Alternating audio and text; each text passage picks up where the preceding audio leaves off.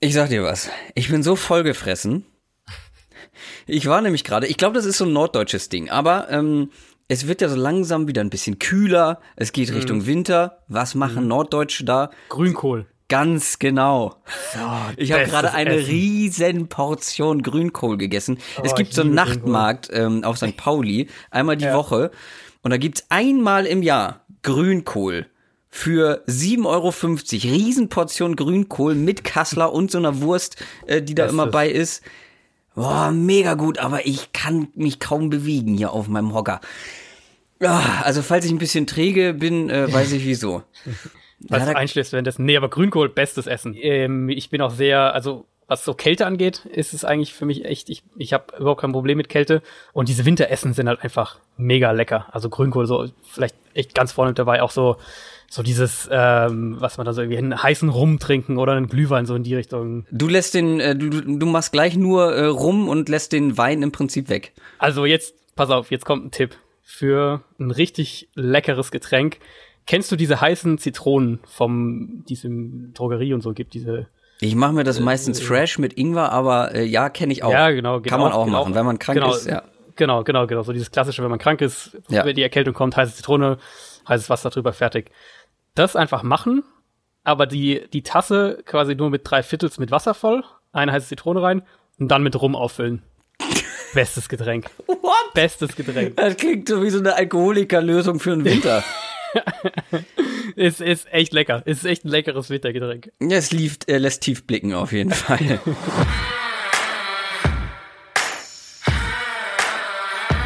Down, Set, Talk. Der Football-Podcast mit Adrian Franke und Christoph Kröger.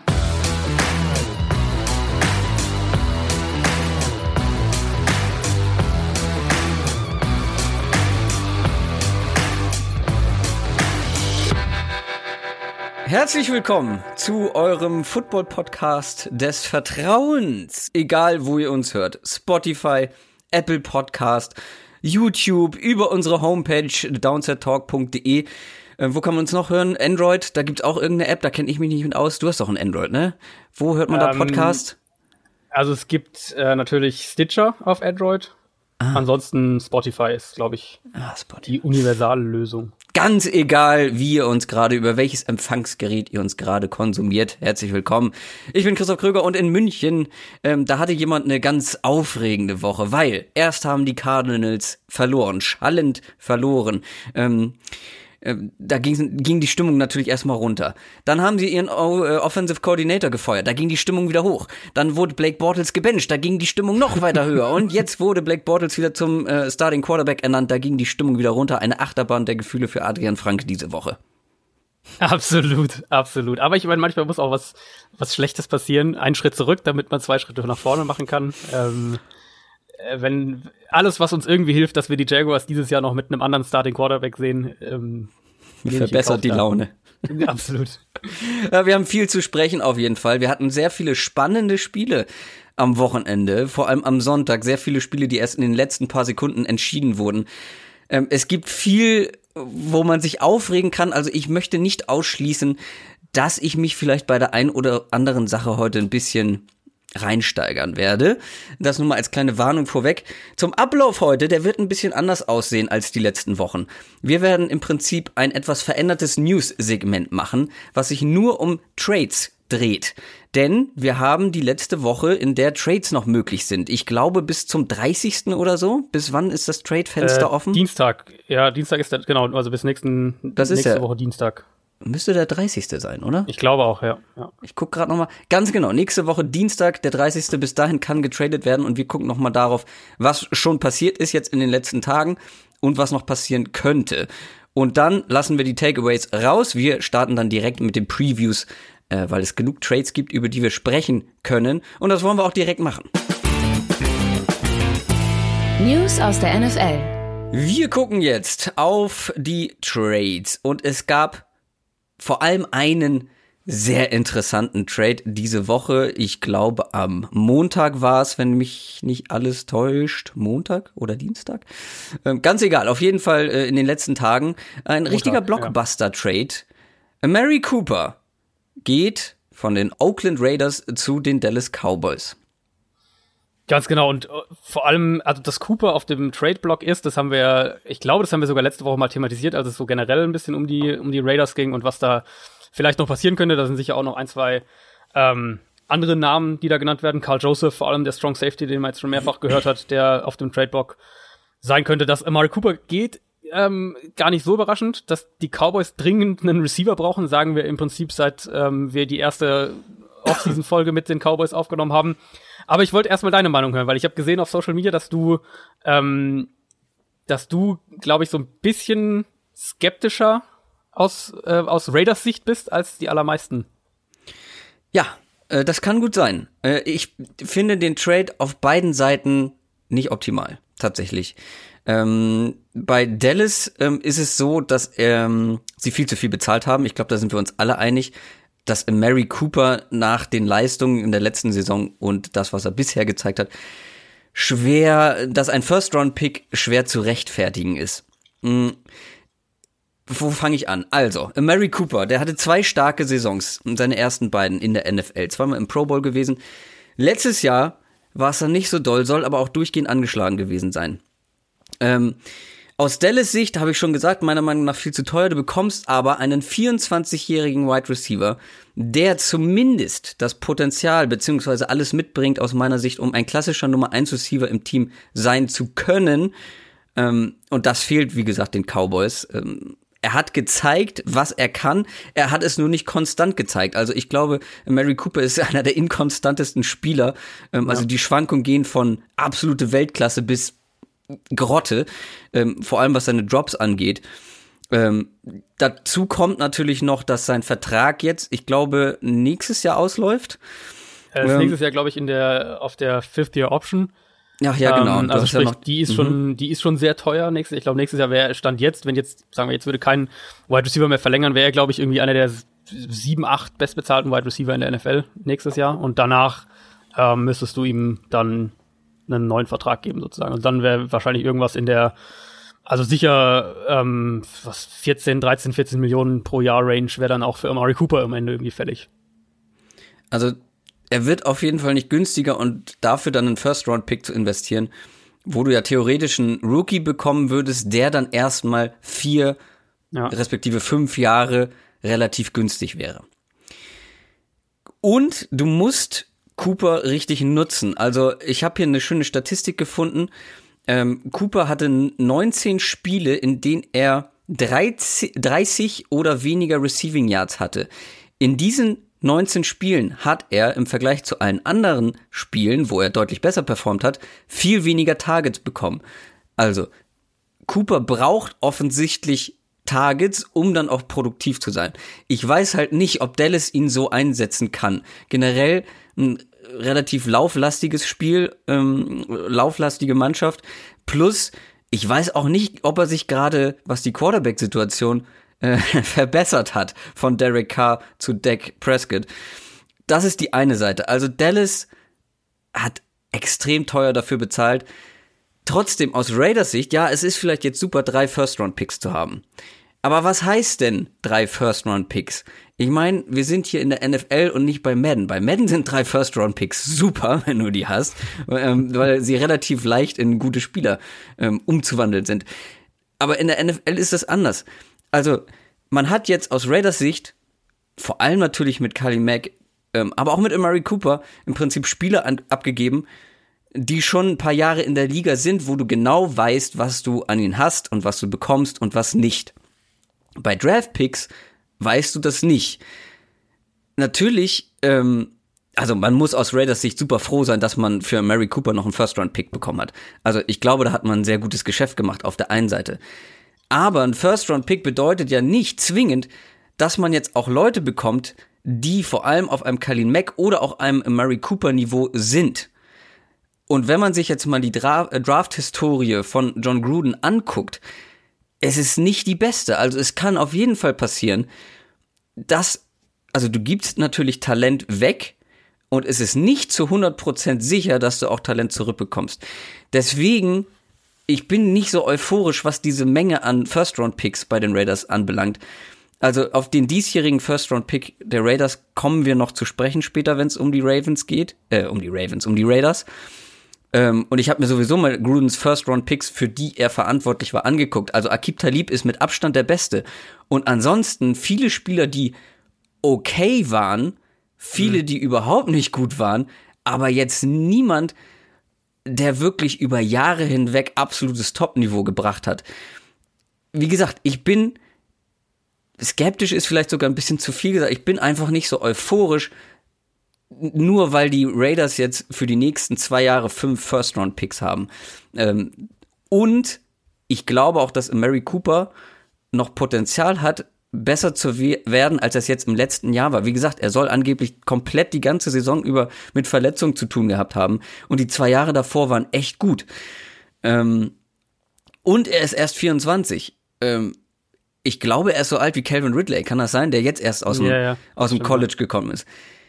Wie gesagt, ich glaube, das klang durch, dass ich von beiden Seiten diesen ähm, Trade nicht optimal fand, aus verschiedensten Gründen. Und ich bin einfach, was die Raiders angeht,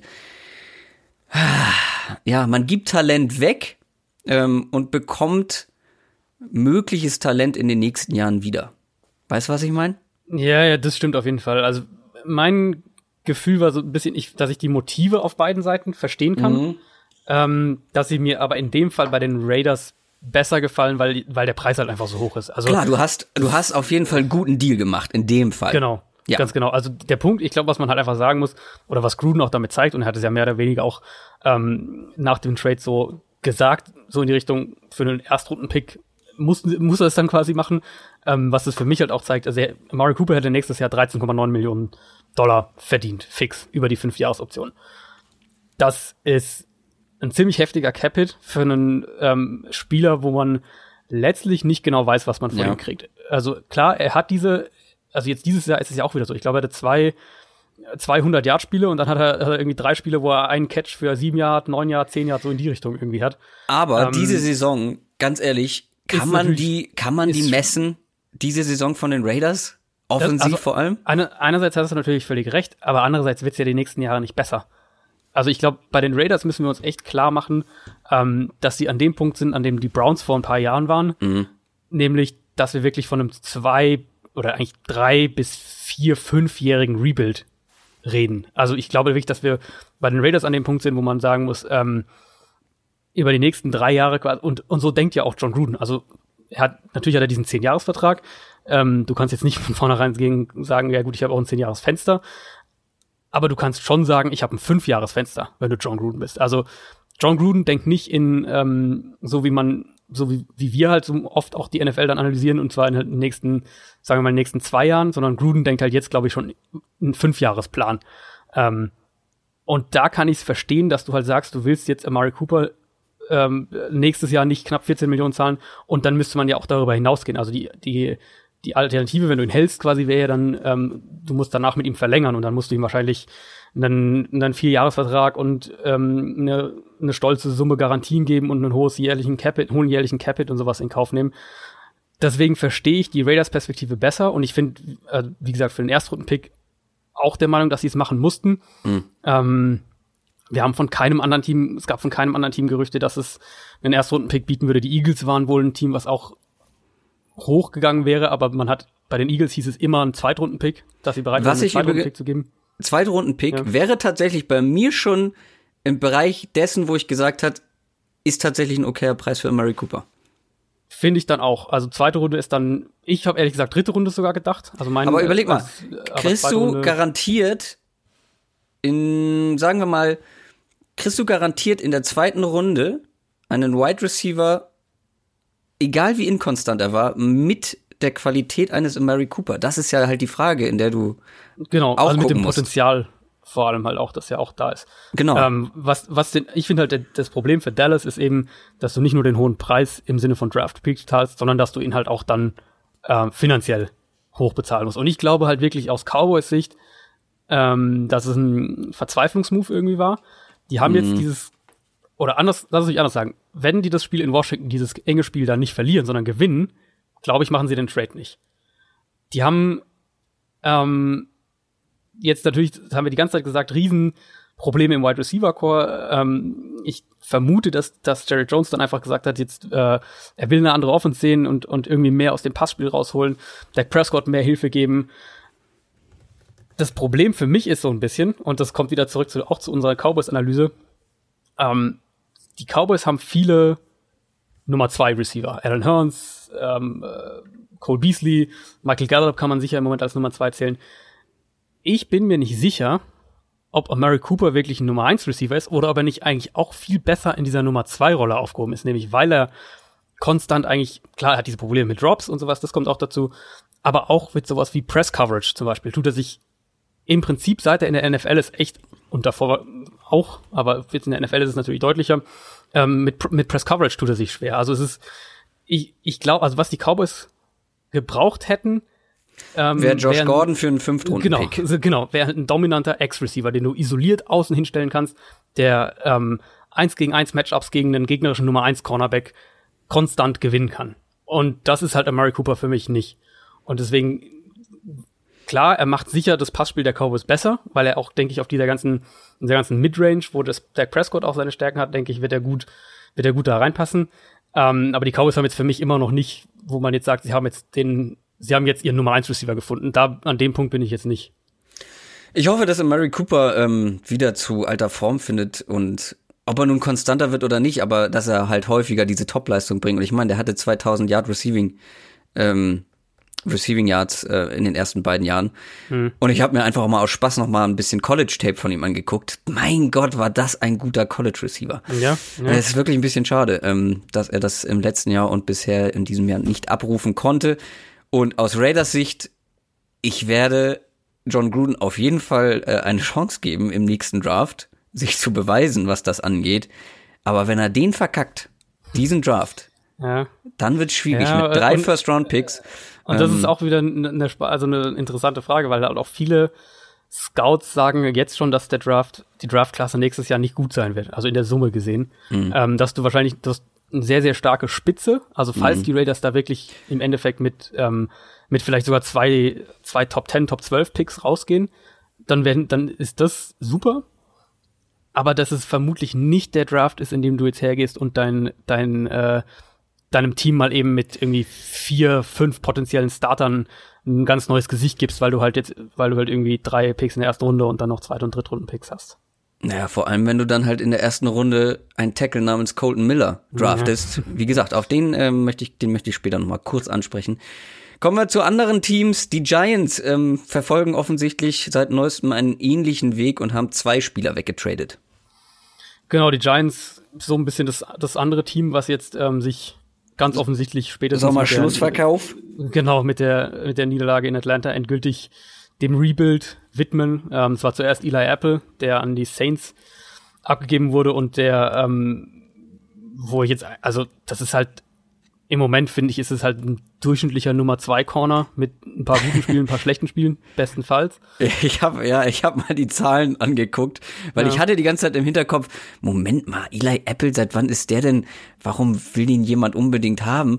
Äh, es war mir halt schon so im Hinterkopf und das die mhm. Zahlen mhm. der letzten Spiele, ähm, vor allem im letzten, ich rufe das hier gerade auf, deswegen versuche ich so ein bisschen Zeit zu überbrücken. Ähm, also im, äh, in Woche sechs äh, gegen die Eagles elf Targets in seine Richtung, sieben Receptions für 111 Yards. Er hat 111 Yards zugelassen.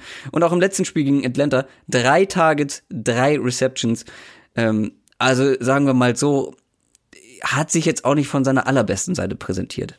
Nee, das nicht, aber ähm, dadurch, dass er ja zu den Saints geht, muss man natürlich immer sagen, dass die Alternative ja. Ken Crawley ist. Genau, glaub, da habe ich auch. Ja. Dann, hm. dann, stellst du lieber Eli Apple noch dahin als, als äh, Ken Crawley. Das ist natürlich, also bei den Saints natürlich jetzt auch der Versuch, ähm, zu sagen, wir haben Marshall Lattimore, unseren klaren Nummer 1 Corner. Wenn wir uns auf dem Nummer 2 Cornerback-Spot so ein bisschen verbessern, dann können wir halt auch wieder aggressiver, ja. was, was, was den Pass Rush, was Blitzing angeht, agieren. Und ich denke, das steckt da dahinter und das ist dann auch irgendwie okay, finde ich, vom Trade her. Also für, für beide Seiten jo, auch irgendwo. Also, ja. dass die, dass die, dass die Giants einen, einen äh, ehemaligen sehr hohen Pick so dann aufgeben, gut, aber für die Saints finde ich ist das ein völlig akzeptabler Trade. Und auf der anderen Seite dann Damon Harrison, der für einen Fünftrunden-Pick, das hat mich wirklich gewundert, mhm. zu den Lions geht. Also da hätte ich wenigstens mit einem Drittrunden-Pick gerechnet. Auch jetzt Damon Harrison ist jetzt natürlich jetzt nicht Aaron Donald, der ähm, dein Passspiel irgendwie zerstört, aber er ist halt okay gegen den Pass und er ist der beste, ja. beste Run-Defending ähm, Defensive Tackle in der NFL über die letzten drei Jahre eigentlich schon gewesen. Ja. Dass die Lions den für eine Fünf-Runden-Pick holen, ist ähm, für Detroit glaube ich, ein Mega-Signing, weil die die große Schwäche von den Lions dieses Jahr bisher war tatsächlich die Run-Defense. Äh, mit, mit Damon Harrison könnt, es könnte tatsächlich so diese, sein, dass du einen Spieler holst und dieses Problem wird um Welten kleiner, weil Damon Harrison so gut ist ähm, gegen den Run. Und die Lions haben es tatsächlich in den letzten Wochen auch geschafft, einen okayen Pass Rush, sagen wir mal, einen okayen Pass Rush zustande zu bringen. Wenn die, wenn die jetzt in der Run Defense stabil sind, ähm, dann ist es für mich eigentlich ein Team, wo ich jetzt sage, das hat jetzt keine gravierende Schwäche, die dich jetzt irgendwie so sofort anspringt. Also de, dem Pass Rush würde ich jetzt immer noch nicht so zu hundertprozentig vertrauen, aber die sind im Passspiel gut, die sind im Run Game mittlerweile sehr gut. Ähm, die sind, wie gesagt, in der Pass Defense insgesamt ist es okay.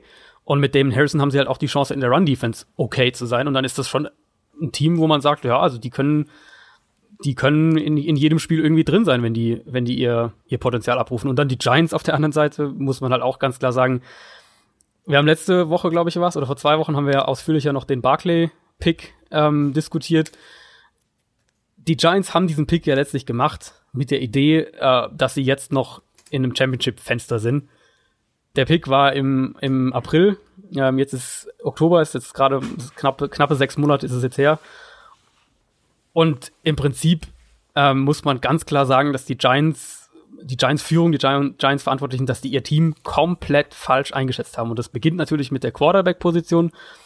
Aber auch ansonsten ist das einfach kein Team, was in irgendeiner Art und Weise jetzt in einem in einem ähm, äh, Titelfenster, Contenderfenster ist. Und das scheinen sie jetzt auch eingesehen zu haben. Sonst, sonst tradest Apple, okay, der war jetzt bisher echt enttäuschend, aber sonst tradest du Damon Harrison nicht so weg. Nein.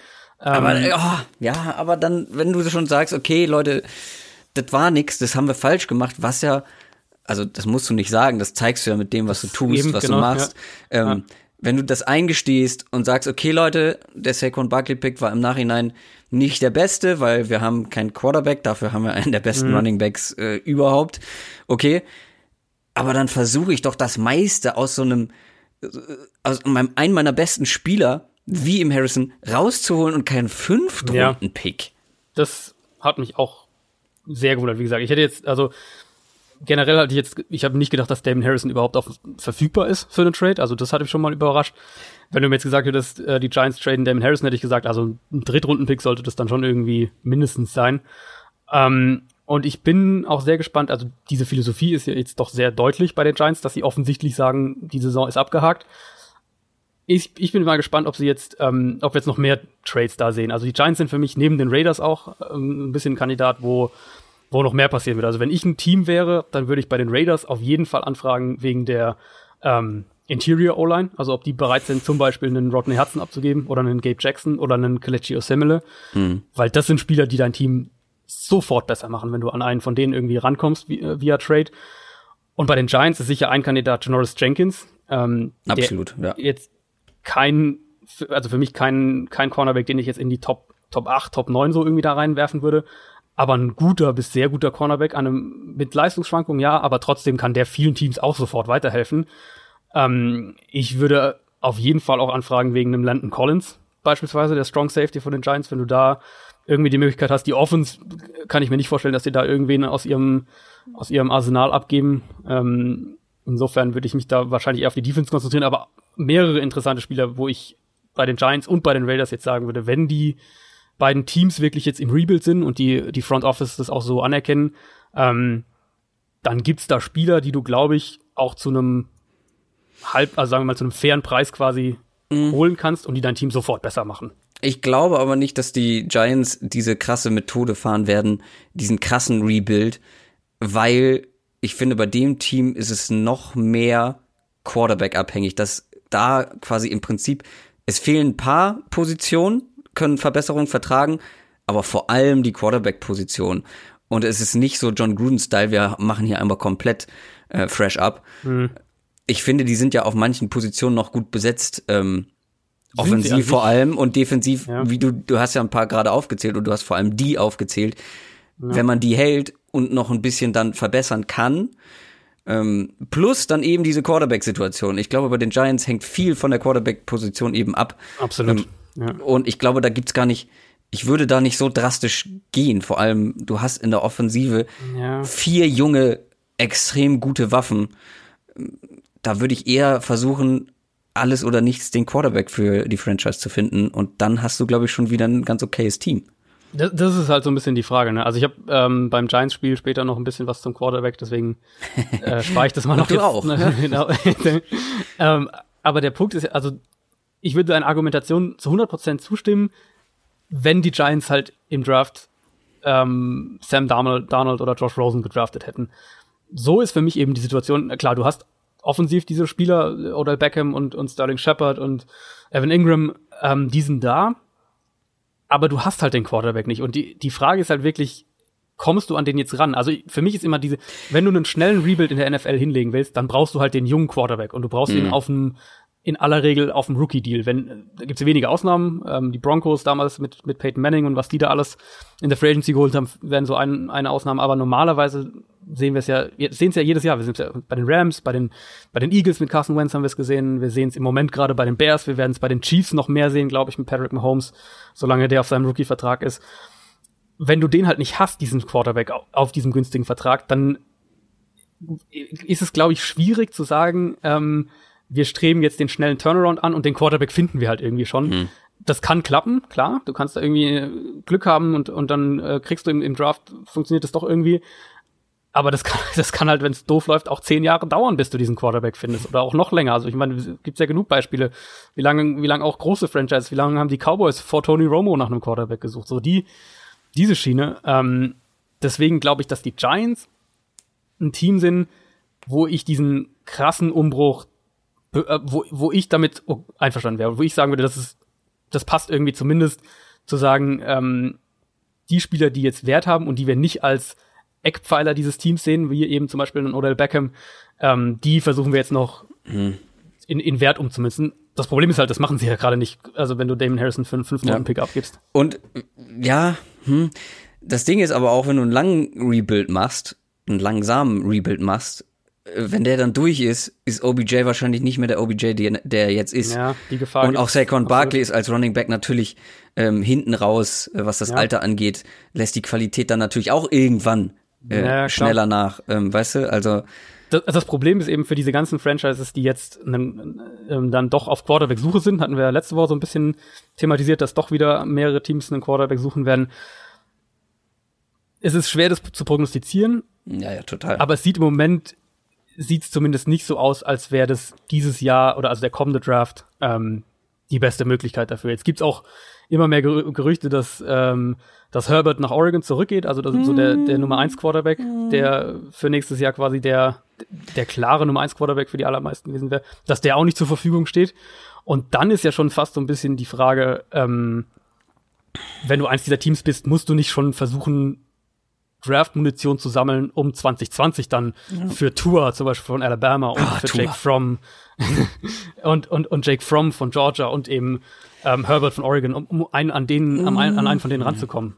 Weil ich, ja, aber das mit Herbert halt Frage, sind natürlich auch Gerüchte, ähm, wo ich auch schon wieder andere Meinungen gehört habe, die sagen, ja, okay, er denkt da jetzt vielleicht gerade drauf rum.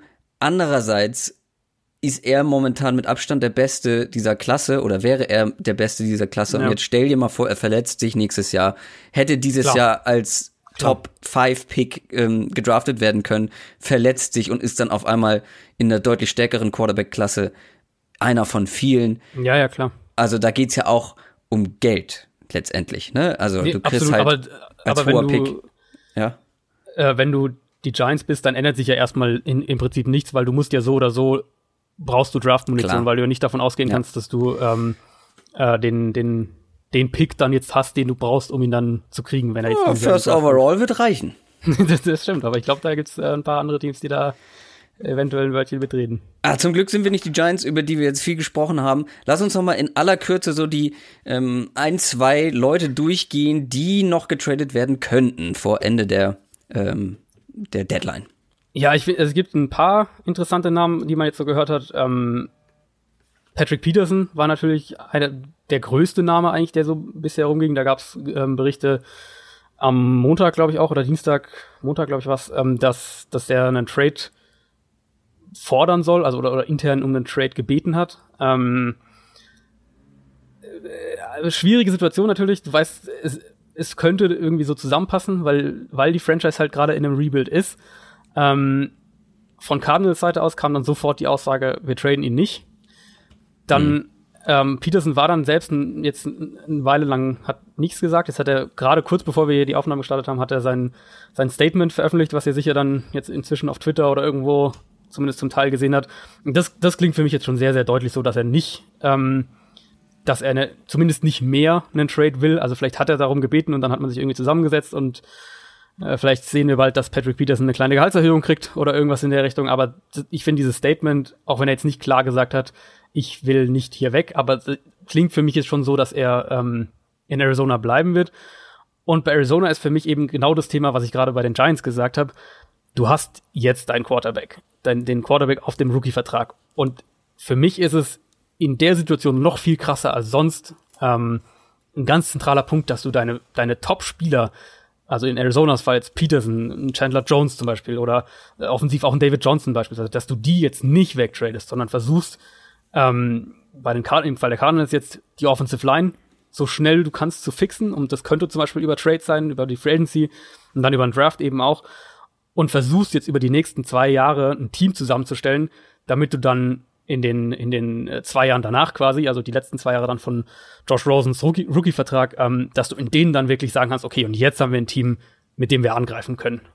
Das muss eigentlich das Ziel sein. Und deswegen wäre es für mich in dem Fall auch wirklich ein, ein, Fehler gewesen von den Cardinals, wenn sie Patrick Peterson getradet hätten.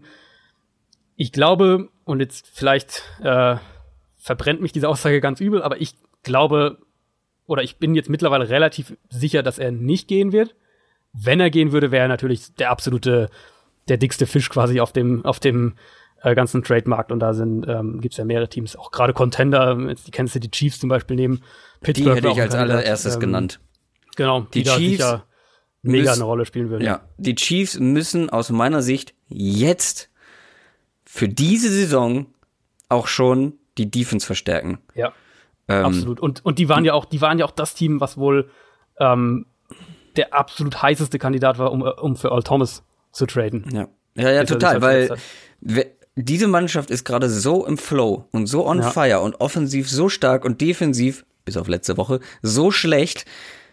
ähm, wenn die sich in der Defense jetzt mit ein, zwei Spielern nochmal verbessern können, sind sie halt viel mehr noch ein Super Bowl-Contender für mich, weil ja. wenn die Defense jedes Mal ähm, weichgekloppt wird, wie sie es jetzt bei den Patriots zum Beispiel, wie es da der Fall war in dem Spiel, ähm, und auch gegen andere Gegner, so, so ist es schwer, dann ein Playoff-Spiel Playoff -Spiel zu gewinnen.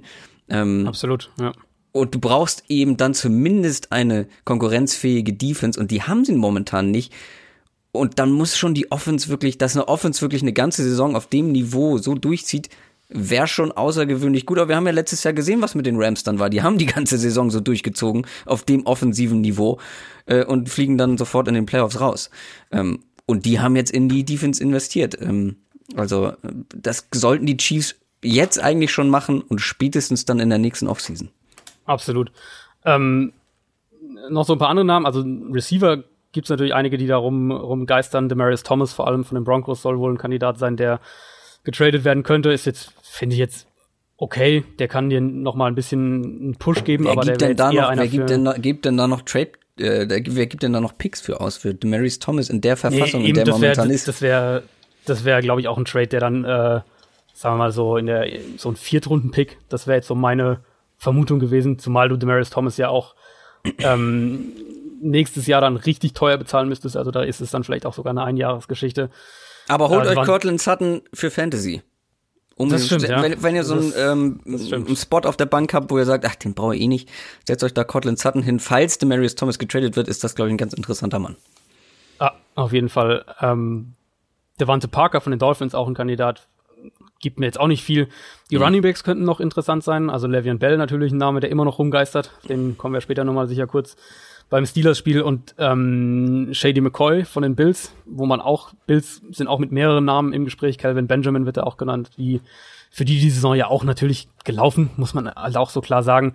Ähm, die ihre wenigen, sagen wir mal, die wenigen Assets, die jetzt eher für Kurzzeiterfolg noch da wären, wie eben zum Beispiel LeSean McCoy, dass sie die jetzt noch abgeben, ähm, könnte ich mir gut vorstellen. Also da gibt's ja auch Kandidaten, äh, Philadelphia allen voran, ja. die ihn ja, ja, schon mal, schon eine Weile, schon ganz lange hatten, ähm, die dringend eigentlich noch einen Running Back brauchen, jetzt ohne Ajay.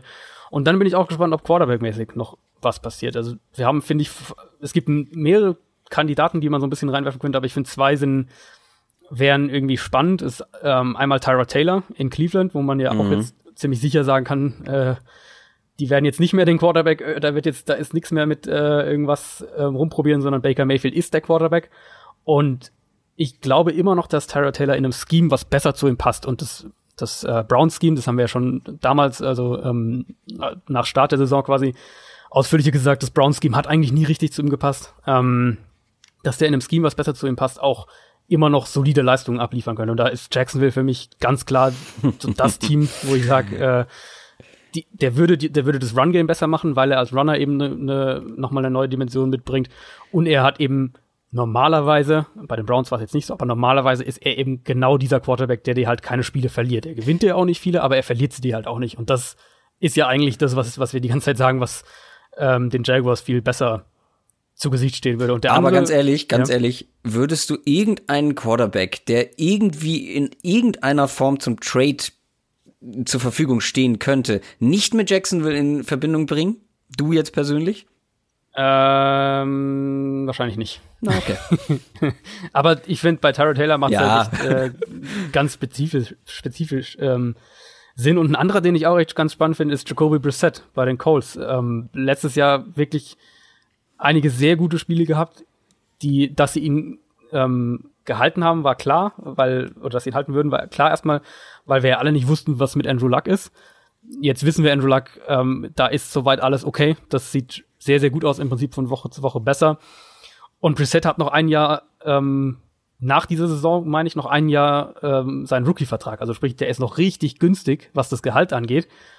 Und wenn du den jetzt, sagen wir mal, irgendwie für einen, für einen Zweitrunden-Pick oder irgendwas in die Richtung vielleicht bekommst, vielleicht, weiß es nicht, vielleicht wollen die Colts auch mehr, könnte ich mir vorstellen. Sie haben da ja alle, ähm, alle Trümpfe quasi in der Hand, auch durch die Vertragslaufzeit von Brissett. Aber den zu so einem Team zu holen, wo du sagst, du, du suchst vielleicht auch einen Quarterback. Giants wären da auch ein Kandidat, aber du suchst vielleicht einen Quarterback und um vielleicht auch eben schneller den Umbruch hinzukriegen, mhm. ähm, finde ich Brissett auch echt ein spannender Name.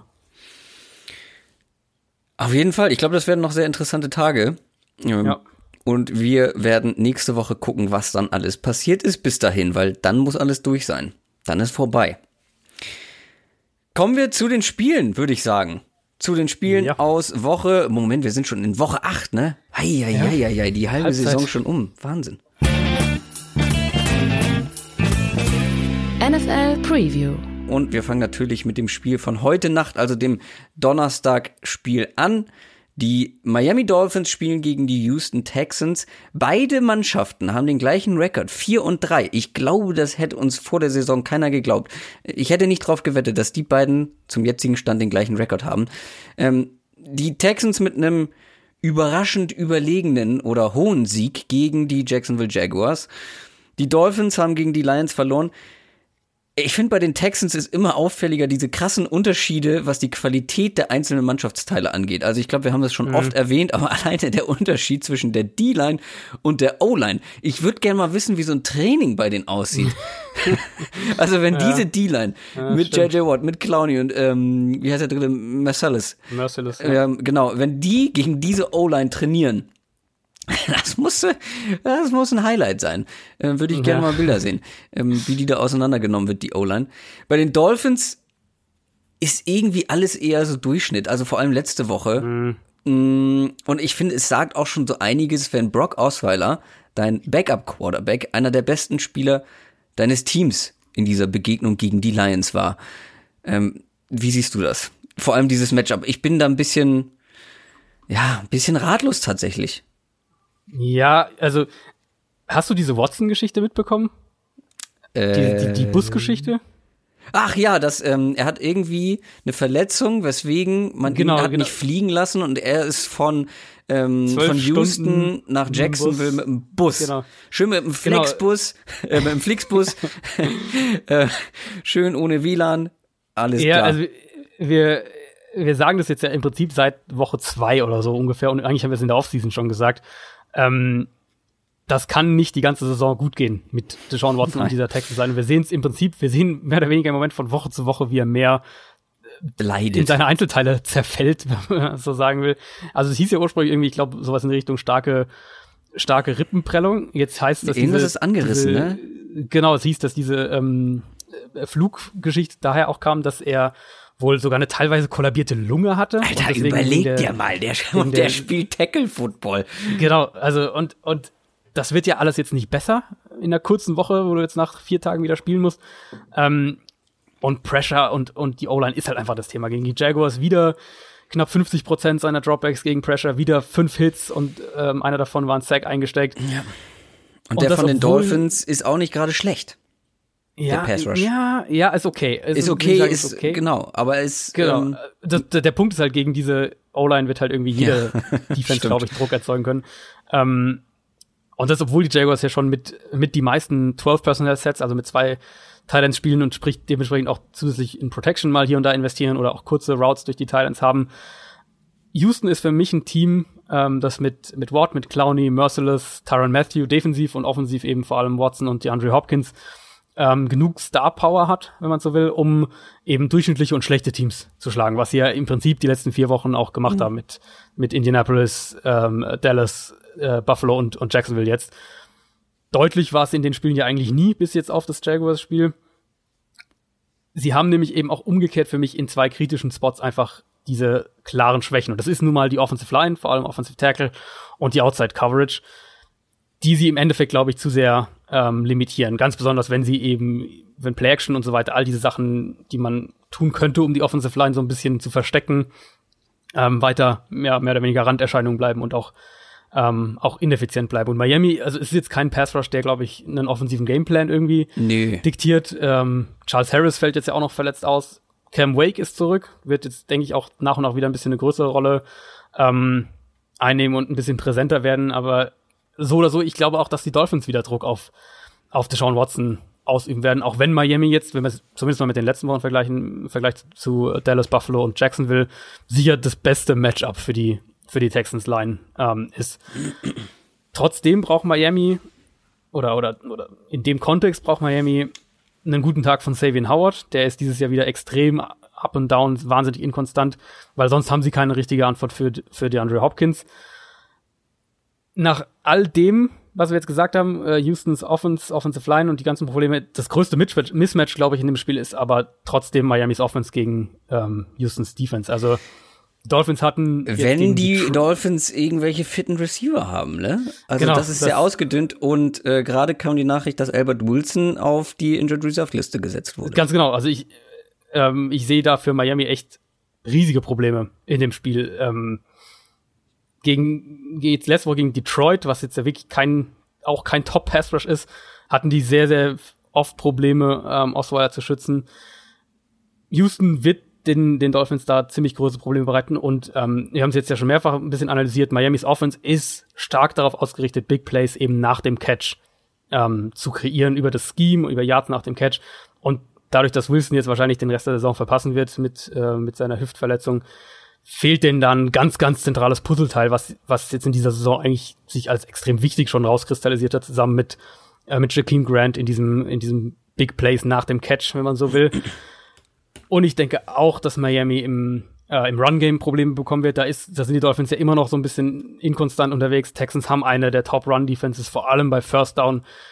Also ich sehe in dem Spiel echt nicht so wahnsinnig viel, was für Miami spricht, zum, gerade weil sie, glaube ich, auch eben äh, defensiv im Vergleich zu anderen Teams nicht so in der Lage sein werden, das Spiel ähm, mit dem Pass Rush so zu dominieren, wie man es gegen diese Texans-Line eigentlich vielleicht könnte. Also dafür, dass ich finde, dass das zwei eher durchschnittliche Teams sind, insgesamt betrachtet, haben wir schon sehr lange über sie gesprochen. Kommen wir lieber zum Sonntag, kommen wir zu einem sehr, sehr spannenden Spiel aus meiner Sicht. Ähm, nicht unbedingt zu einem Topspiel, auch wenn man das vor der Saison vielleicht hätte erwarten können. Und zwar das letzte Spiel, was in London stattfindet. Die Eagles gegen die Jaguars. Auch die haben genau den gleichen Rekord. Dass die den gleichen Rekord haben, ich glaube, das konnte man vor der Saison erwarten, dass der allerdings drei mhm. und vier ist, das nicht unbedingt. Zwei Teams, die wirklich gerade bitter verloren haben, bittere Niederlagen kassiert haben. Das sind zwei Teams, von denen man vor der Saison auf jeden Fall mehr erwartet hat. Zwei Teams, die gewinnen müssen. Und ich finde, das macht dieses Spiel auch so interessant. Vor allem beide dann quasi auswärts. Ähm, die Eagles haben in einem einzigen Viertel eine 17 zu 0 Führung verspielt. Das ist unerklärlich mhm. aus meiner Sicht, vor allem für einen amtierenden Super Bowl Champion. Ähm, genauso bitter ist es natürlich auch mit 7 zu 20 gegen die Texans zu verlieren, wie es die Jaguars jetzt gemacht haben. Ja. Die Defense war immer noch nicht oder wieder nicht die Jaguars Defense, die man erwarten sollte erwarten kann. Ähm, ja, aber die Offense, daran, daran liegt's halt. Also Blake Bortles, ja. er wurde gebencht. Ja, weil er jetzt nicht nur Interceptions geworfen hat, sondern auch noch den Ball gefummelt hat und das gleich doppelt und das auf eine Art und Weise, wo ich denke, Junge, hast du nicht verstanden, um was es hier geht. Also so wenig Ball Security, wenn er scrambled und er ist ja eigentlich, mhm. ist das ja seine Stärke auch mal mit äh, seinen Beinen was rauszuholen. Aber den Ball dann da irgendwie so halb, halb unterm Arm irgendwie durch die Gegend will. Naja, auf jeden Fall wurde er gebencht.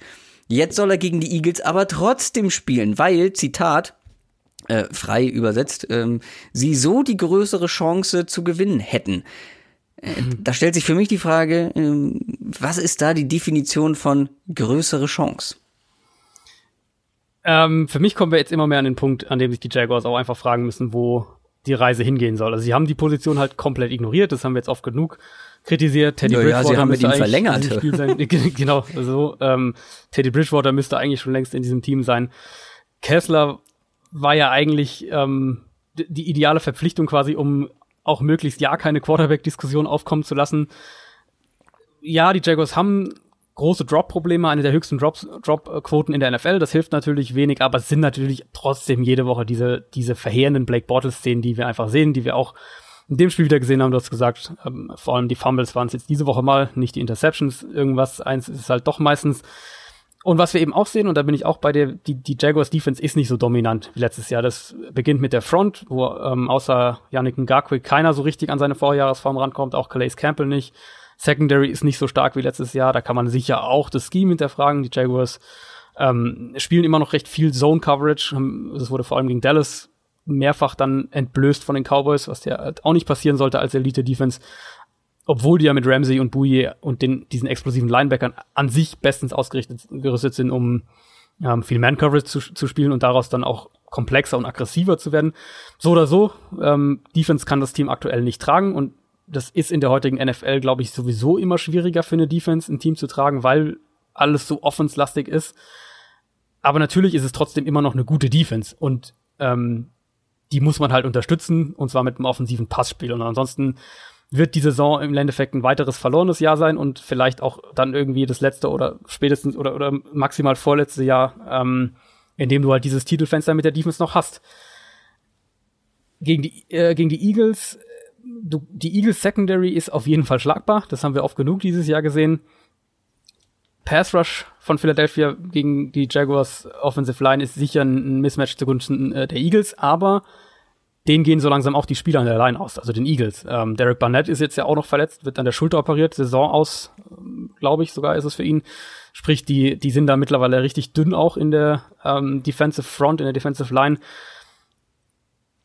ich glaube trotzdem, dass sie gut genug immer noch sind, um dieser Jaguars-Line größere Probleme zu bereiten. Und das gilt wahrscheinlich auch fürs Run-Game. Äh, wo wir jetzt vermutlich zum ersten Mal Carlos Hyde bei den Jaguars sehen, der ja schon, der ja auch schon getradet wurde von, äh, von Cleveland nach Jacksonville. Bortles ist dieses Jahr am schlechtesten, wenn er nicht geblitzt wird und die Reads für ihn schwieriger werden. Und die Eagles, glaube ich, werden ihn ohne Blitzing immer noch unter Druck setzen können.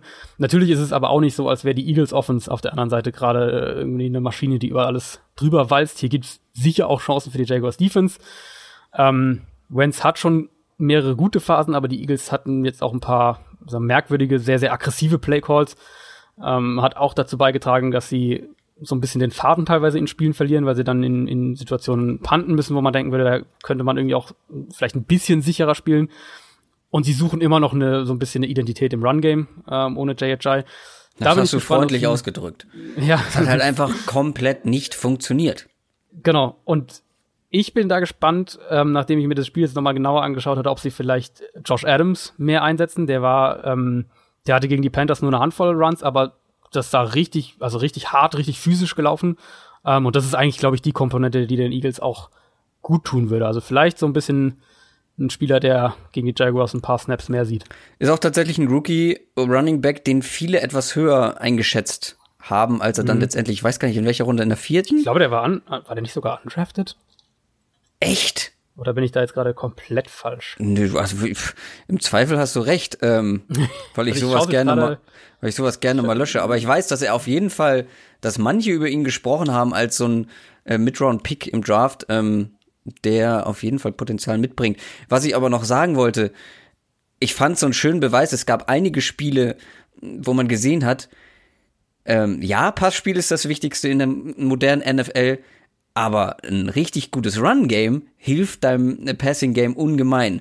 Ähm, also die Eagles waren so ein Negativbeispiel dafür. Dein Run-Game hat überhaupt nicht funktioniert und irgendwann kamst du überhaupt nicht weiter, konntest das Spiel gar nicht so kontrollieren, wie du das mit einer 17 zu 0 Führung vielleicht gerne hättest machen äh, wollen und müssen.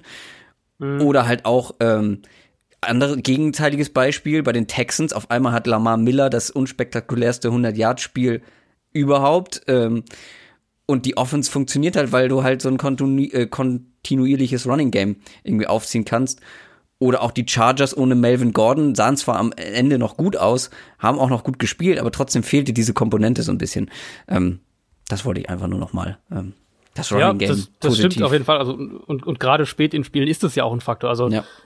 bestes, wirklich das beste Beispiel, wenn du eben sagst, du hast eine, ähm, eine späte Führung und kannst dann eben mit dem Run-Game halt auch mal ja. so einen, einen 5-Minuten-Drive hinlegen, selbst wenn der am Ende ohne Punkte bleibt, aber du hast fünf Minuten von der Uhr genommen. Ja.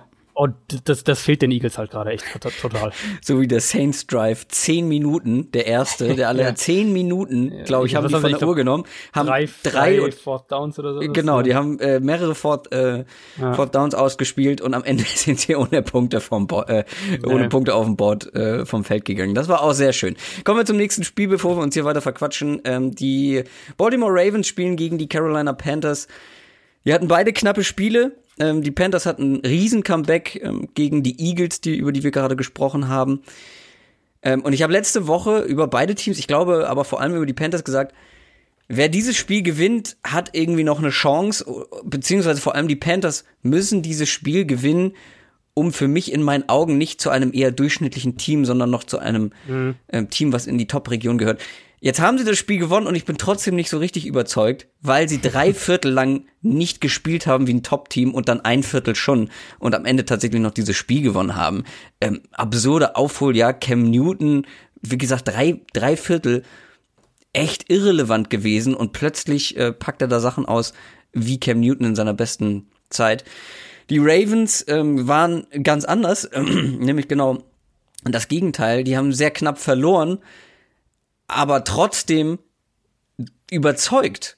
Ähm, vor allem die Defense auch tatsächlich gegen die Saints, obwohl man dann letztendlich knapp verloren hat. Und man hat ja auch nur verloren, weil der beste Kicker in der NFL seinen ersten, ja. ähm, seine erste ähm, One-Point-Conversion ähm, verpatzt hat nach 222 erfolgreichen Versuchen, glaube ich, waren es. Auf jeden Fall waren es viele. Es waren extrem viele. Und Justin Tucker vergibt eben diesen Extrapunkt.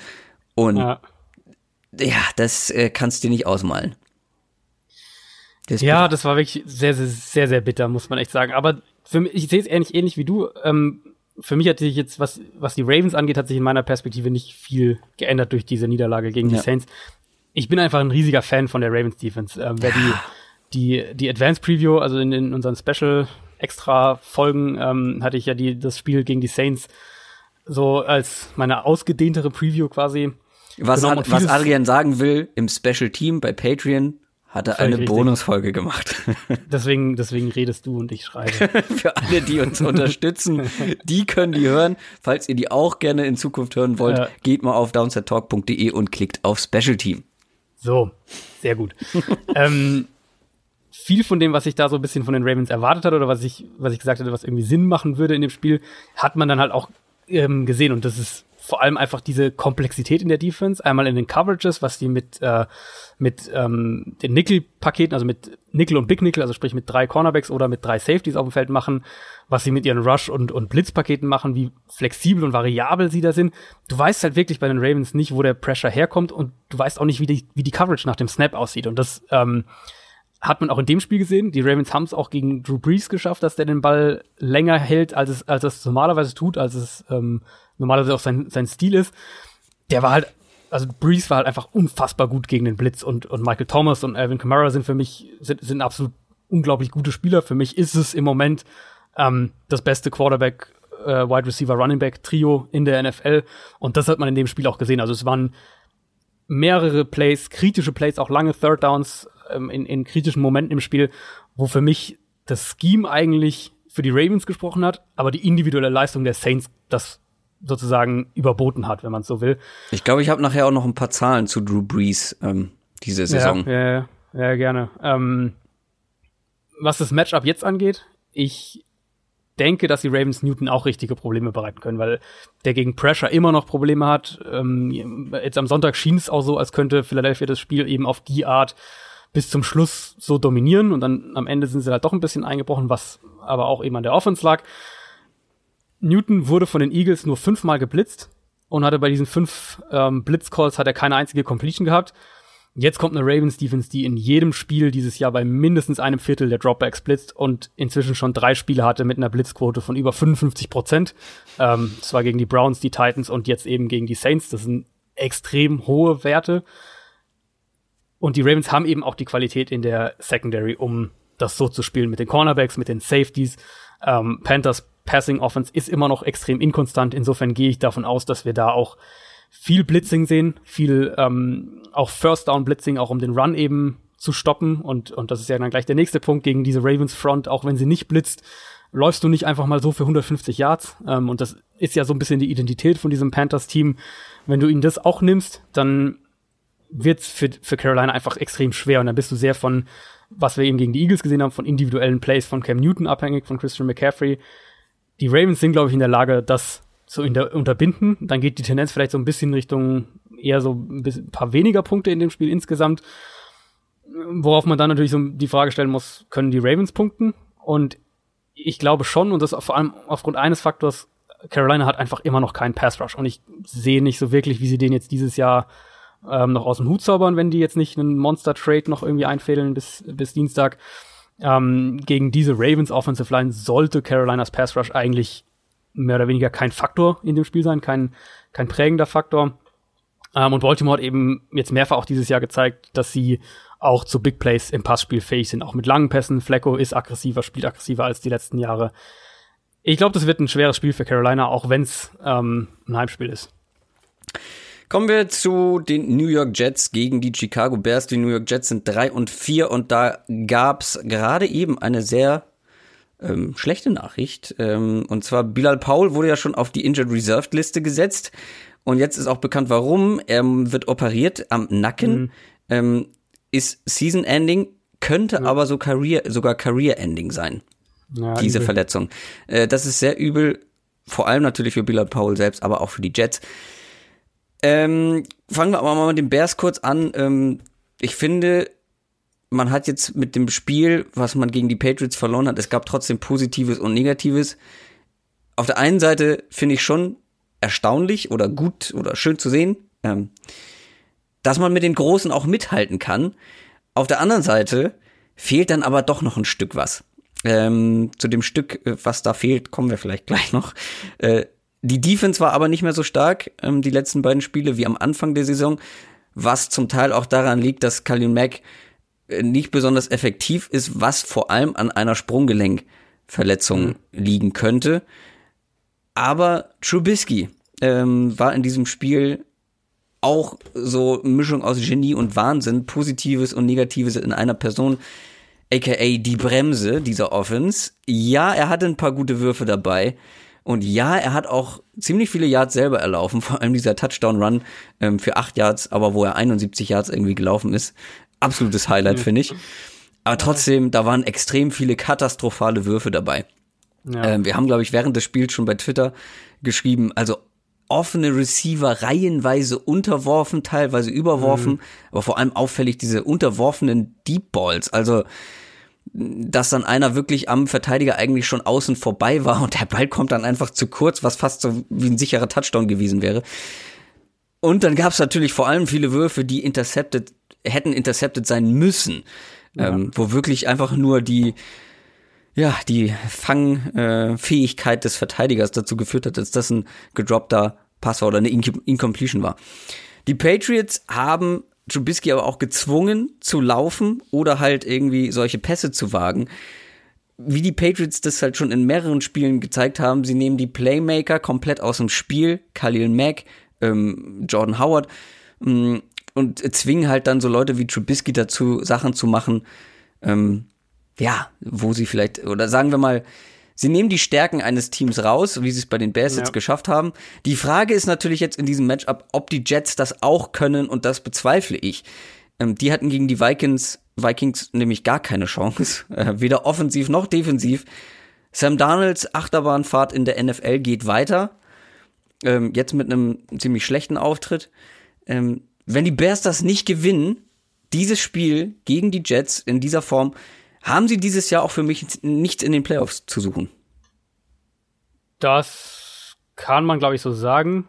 Ähm, ist natürlich dann ein hartes Urteil, wenn sie das verlieren und das vielleicht ja, auch knapp verlieren, ja. aber trotzdem, wenn du gegen die Patriots am Ende wirklich knapp verlierst, ähm, obwohl die ganzen richtig starken Playmaker ähm, aus dem Spiel genommen wurden, ähm, und du dann aber gegen die Jets nicht gewinnen kannst, ja, mein Gott, dann ist es dieses ja. Jahr noch nicht an der Zeit.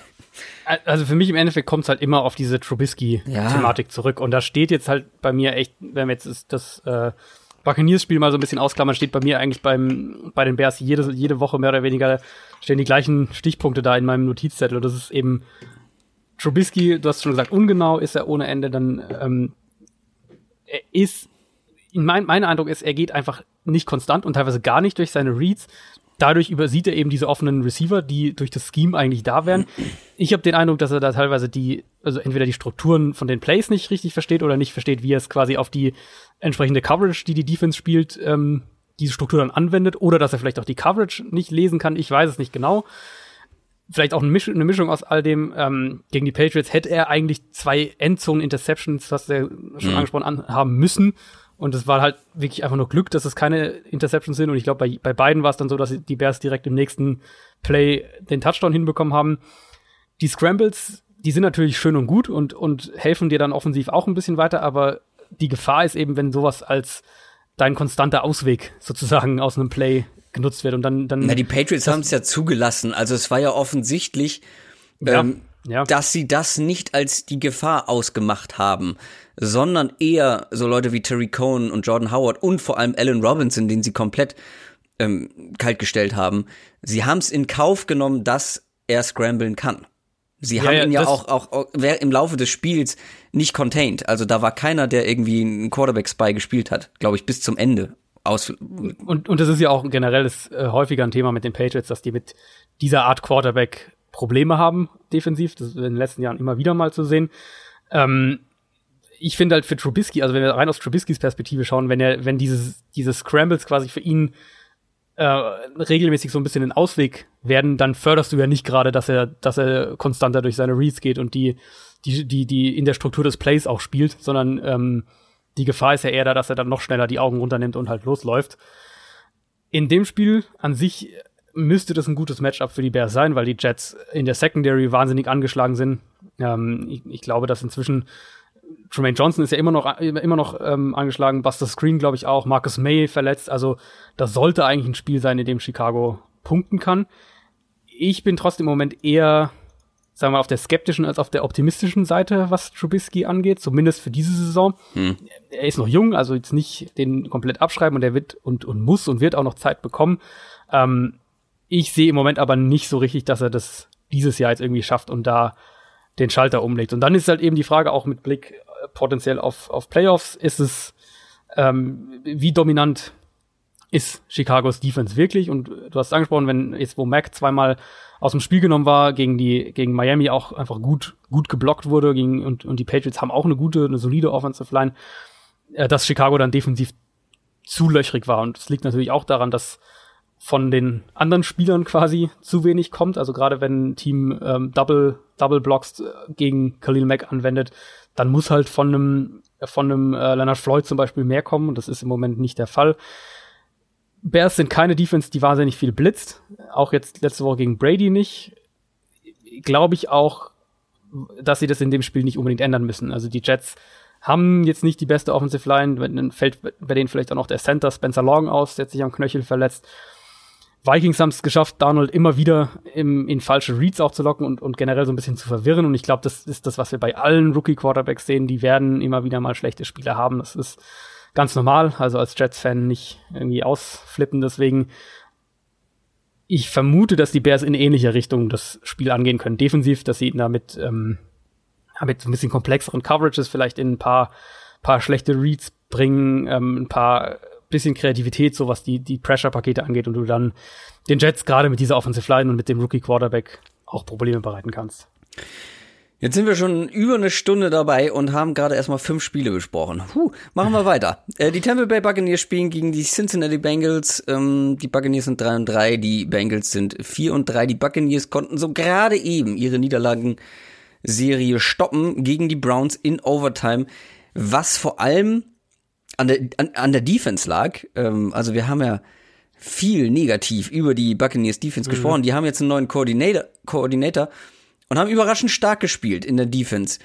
Ähm, Woran es auf jeden Fall nicht lag, dass sie gewonnen haben, war das Running Game. Peyton Barber 2,7 Yards per Attempt, Ronald Jones 2,2 Yards per Attempt. No. Das sind nicht berauschende Zahlen. Im Vergleich dazu James Winston 5,5 Yards per Attempt. Ähm, aber das kann nicht die Lösung sein. Die Bengals haben jetzt das zweite Spiel in Folge verloren und gegen die Chiefs, da hat mal so gar nichts gepasst. Ja. Offensiv, Andy Dalton sah nicht gut aus, das Running Game war nicht optimal. Ähm, und das alles gegen eine Defense von den Chiefs, die ja wohl mehr als Schlag war, war bisher in dieser Saison. Ähm, defensiv ist mir wieder eine Sache aufgefallen. Ich weiß nicht, ob ich das letzte Woche schon erwähnt habe oder vorletzte. Ich glaube, es müsste letzte Woche gewesen sein. Die Tacklings der Defense sind einfach nicht on point und nicht gut. Zwölf verschiedene mhm. Spieler haben ein Tackle in diesem Spiel verpasst. Zwölf. Insgesamt waren es 18 Missed Tackles. Vontes Perfect übrigens alleine vier davon. Das ist für ein ja. Spiel schon ziemlich viel. Ähm, so, so eine Sache mit schlechten Tackles oder Tacklings, das kann ja mal passieren, aber jetzt ist das schon die zweite Woche in Folge. Finde ich persönlich auffällig. Ähm, generell muss man sagen, das sind zwei Teams, die jetzt stark angefangen haben in der Saison, aber auch nicht mehr so den Aufwind wie zum Start der Saison haben mittlerweile. Kann man, glaube ich, auf jeden Fall so sagen. Also bei den, bei den Bengals, um da ein bisschen anzuknüpfen, Defense, ja. die ist nicht, äh, die ist nicht wahnsinnig komplex und das ist, glaube ich, so kannst du halt gegen die Chiefs dieses Jahr einfach nicht spielen. Das haben wir jetzt auch schon mehrfach gesagt. Du musst gegen die Chiefs wahnsinnig äh, komplex und schwierig ja. defensiv agieren, sonst hast du gar keine Chance. Ja ja, Bengals spielen viel Zone, viel Cover 2, Cover 4, sind da dementsprechend auch ein bisschen so ein bisschen vorhersehbar, was sie machen, obwohl sie ja die guten Cornerbacks eigentlich haben und, und auch da ein bisschen flexibler sein könnten. Das schränkt dich natürlich im Blitzing ein, wenn du so, also wenn du diese Zone Coverages spielst. Ähm, und das ist einfach auch ein zentrales Problem. Pass Rush. Die haben eigentlich da gut in die Saison begonnen, ähm, sind aber seit dem, ja, im letzten Spiel waren die ziemlich abgemeldet im, im Pass Rush und dann kriegst du mit, mit so einer mit vorhersehbareren Coverages zumindest, kriegst du da auch Probleme. Und, und Tampa Bay hat jetzt vielleicht keine Elite-Offensive Line, aber die ist schon okay. Und wenn die Bengals da so harmlos im Pass Rush sind, wie jetzt gegen die Chiefs, wie auch die Woche davor gegen Pittsburgh, dann wird Winston mit seinem Receiver-Trio, was er ja hat, die haben ja die Waffen und auch die beiden Tight Ends, dann werden die da Lücken finden. Da bin ich mir eigentlich ziemlich sicher. Cincinnati's Run-Defense war in den letzten Wochen jetzt auch anfällig, gegen die Chiefs natürlich ganz besonders. Problem nur, du hast gesagt, die Bucks haben halt überhaupt keinen Run-Game und, und äh, ich bin auf das Matchup von der Bengals Offense gegen die Buccaneers Defense tatsächlich auch gespannt, weil das war halt gegen die Chiefs überhaupt gar nichts, kein, kein vertikales Passspiel. Dalton hatte riesige Probleme, wenn die Chiefs ähm, Druck auf ihn ausüben konnten. Und eigentlich war der bisher dieses Jahr sehr, sehr gut gegen, gegen Pressure, vor allem gegen den Blitz. Hatten auch überhaupt kein Run-Game. Ich dachte eigentlich, dass die Bengals gerade im Run-Game gegen Kansas City nochmal echt richtig punkten können, war überhaupt nicht der Fall. Mhm. Und die Bucks waren jetzt zuletzt verbessert, sind dann zwar gegen die Browns so im Laufe des Spiels dann doch wieder so ein bisschen eingebrochen, kann man glaube ich sagen. Ähm, ich würde jetzt erstmal trotzdem vermuten, dass das ein Matchup ist, in dem Cincinnati offensiv wieder so ein bisschen zurück in die Spur finden kann. Also gerade so ein bisschen vielleicht ein Spiel für das Underneath Passing Game über äh, Tight Ends, über Joe Mixon auch, über Tyler Boyd, der ja ein sehr, sehr guter Underneath Receiver dieses Jahr ist. Vor allem, weil die Bucks ja mit Quant Alexander einen ihrer explosiven Cover-Linebacker auch ähm, verletzungsbedingt verloren haben oder Linebacker, der covern kann. Und ähm, dass Tampa eine Antwort auf AJ Green hat, sehe ich jetzt ehrlich gesagt auch nicht so wirklich. Ich glaube, damit kann man es für dieses Spiel belassen. Hm, bleibt trotzdem interessantes Spiel, glaube ich. Ja.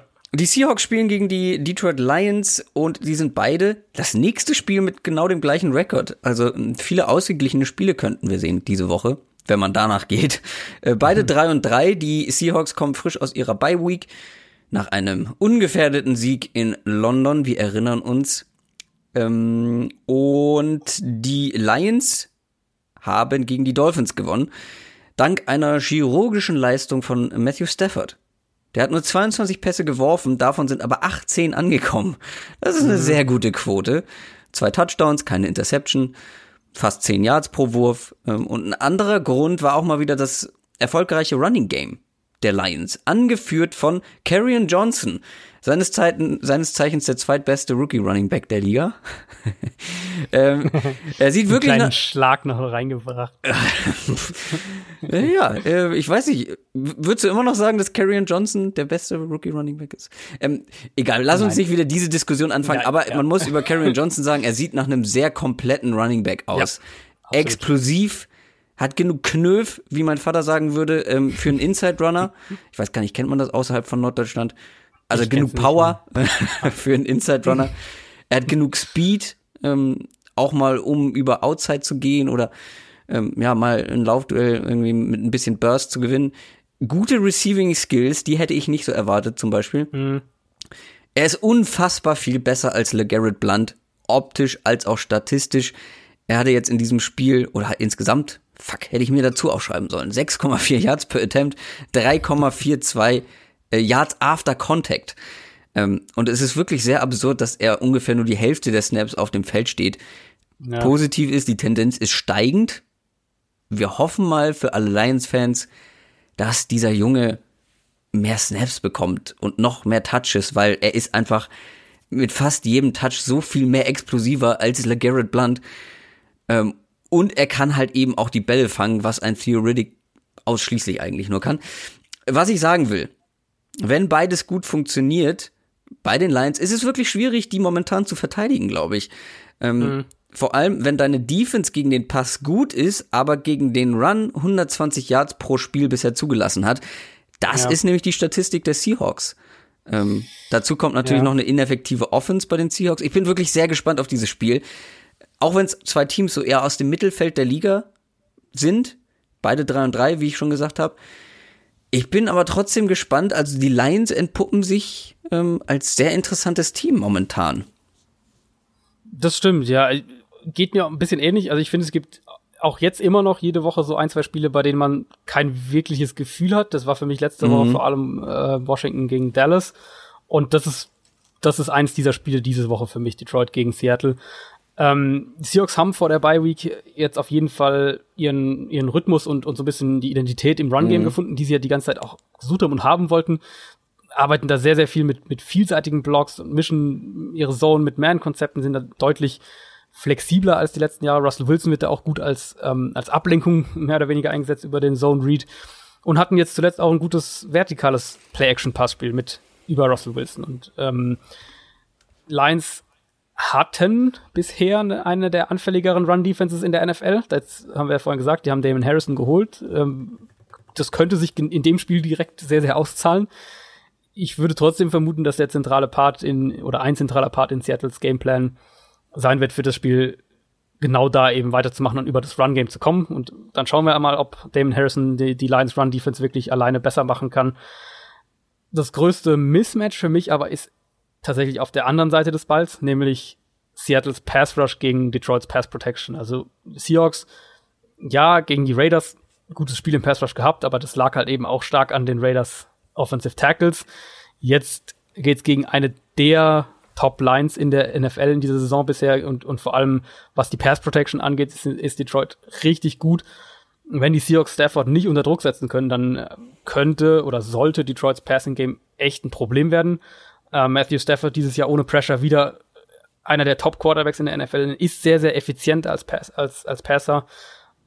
Und äh, die Lions haben natürlich auch das Receiving Core, um dann daraus Schaden anzurichten. Und Karrion Johnson hast du eigentlich alles schon gesagt, ist die ganz klar beste Option im, in Detroits Backfield. Ich kann mir das mit Blunt eigentlich mehr oder weniger nur so erklären, dass ähm, Matt Patricia ihm halt vertraut, weil er ihn kennt und ihn deswegen involviert Übrigens, halten will. So. Die Zahlen, die ich gerade genannt habe, ähm, die ganze Saison, also die ganzen Ja, ersten ja. sieben Wochen, was diese Zahl noch besser erscheinen lässt. 6,4 Yards per Attempt und 3,4 Yards after Contact, das über sieben Spiele. Ähm, das ist schon sehr, sehr gut. Auf jeden Fall. Ähm, und gegen Seattle's Defense konnte man dieses Jahr auch schon einige Male wirklich laufen. Also das ist, ich würde vermuten, dass die Seahawks Defense in dem Spiel für, für Detroit auf verschiedenen Ebenen angreifbar ist. Spannendste Frage vielleicht, oder die Frage, oder die Frage, die das Spiel dann so ein bisschen entscheiden könnte, ist eben, ob die Lions Front direkt ähm, jetzt mit Damon Harrison den Run besser verteidigt, weil das werden sie müssen in dem Spiel, weil die Seahawks werden wieder über den Run kommen. Wir machen weiter mit den Denver Broncos gegen die Kansas City Chiefs. oh je, dieses Matchup. Äh, ich bin sehr gespannt. Die 3 und 4 Broncos gegen die 6 und 1 Chiefs. Ich glaube, wir müssen nicht mehr darüber viel reden, wie gut diese Chiefs Offense ist, oder? Also 37 Punkte pro Spiel, wieder 45 Punkte gemacht. Aber die Story ist ja eigentlich vor allem jetzt letzte, wenn wir auf letzte Woche gucken, sie haben nur 10 Punkte zugelassen. Die Defense sah wirklich gut aus, ähm, eigentlich zum ersten Mal diese Saison. Ist halt jetzt die Frage, war sie so gut oder war die Bengals Offense an dem Tag in dem Spiel so schlecht? Äh, die Broncos durftest du dir live angucken und kommentieren ähm, gegen die Cardinals ähm, und da hatten sie alles im Griff. Von Miller mit einem richtig starken Spiel. Ähm, also bisher haben es viele Mannschaften geschafft, irgendwie von Miller so ansatzweise aus dem Spiel zu nehmen. Die Cardinals mal so gar nicht. Zehn Quarterback Pressures, zwei Sacks, zwei Forced Fumbles. Ähm, offensiv war äh, Philip Lindsay mal wieder ein Highlight. Royce Freeman könnte im Backfield ausfallen, was natürlich nicht gerade hilft. Aber sie haben halt immer noch Philip Lindsay. Ist ja alles schön und gut, aber gegen die Chiefs wird's natürlich viel, viel, viel, viel schwerer. Und vielleicht auch wahrscheinlich zu schwer gegen die Chiefs. Offensiv und defensiv. Da bewegen sie sich im Gesamtbild, würde ich mal sagen, so im gesicherten Mittelfeld. Und dieses gesicherte Mittelfeld, das reicht momentan einfach nicht, wenn du gegen die Chiefs spielst. Also auf keinen Fall. Ähm, was man ja zu Denver sagen muss, dass sie nicht nur die Rams, sondern auch ähm, vor vier Wochen gegen die Chiefs eigentlich defensiv vergleichsweise gut aussahen, besser als die allermeisten Teams.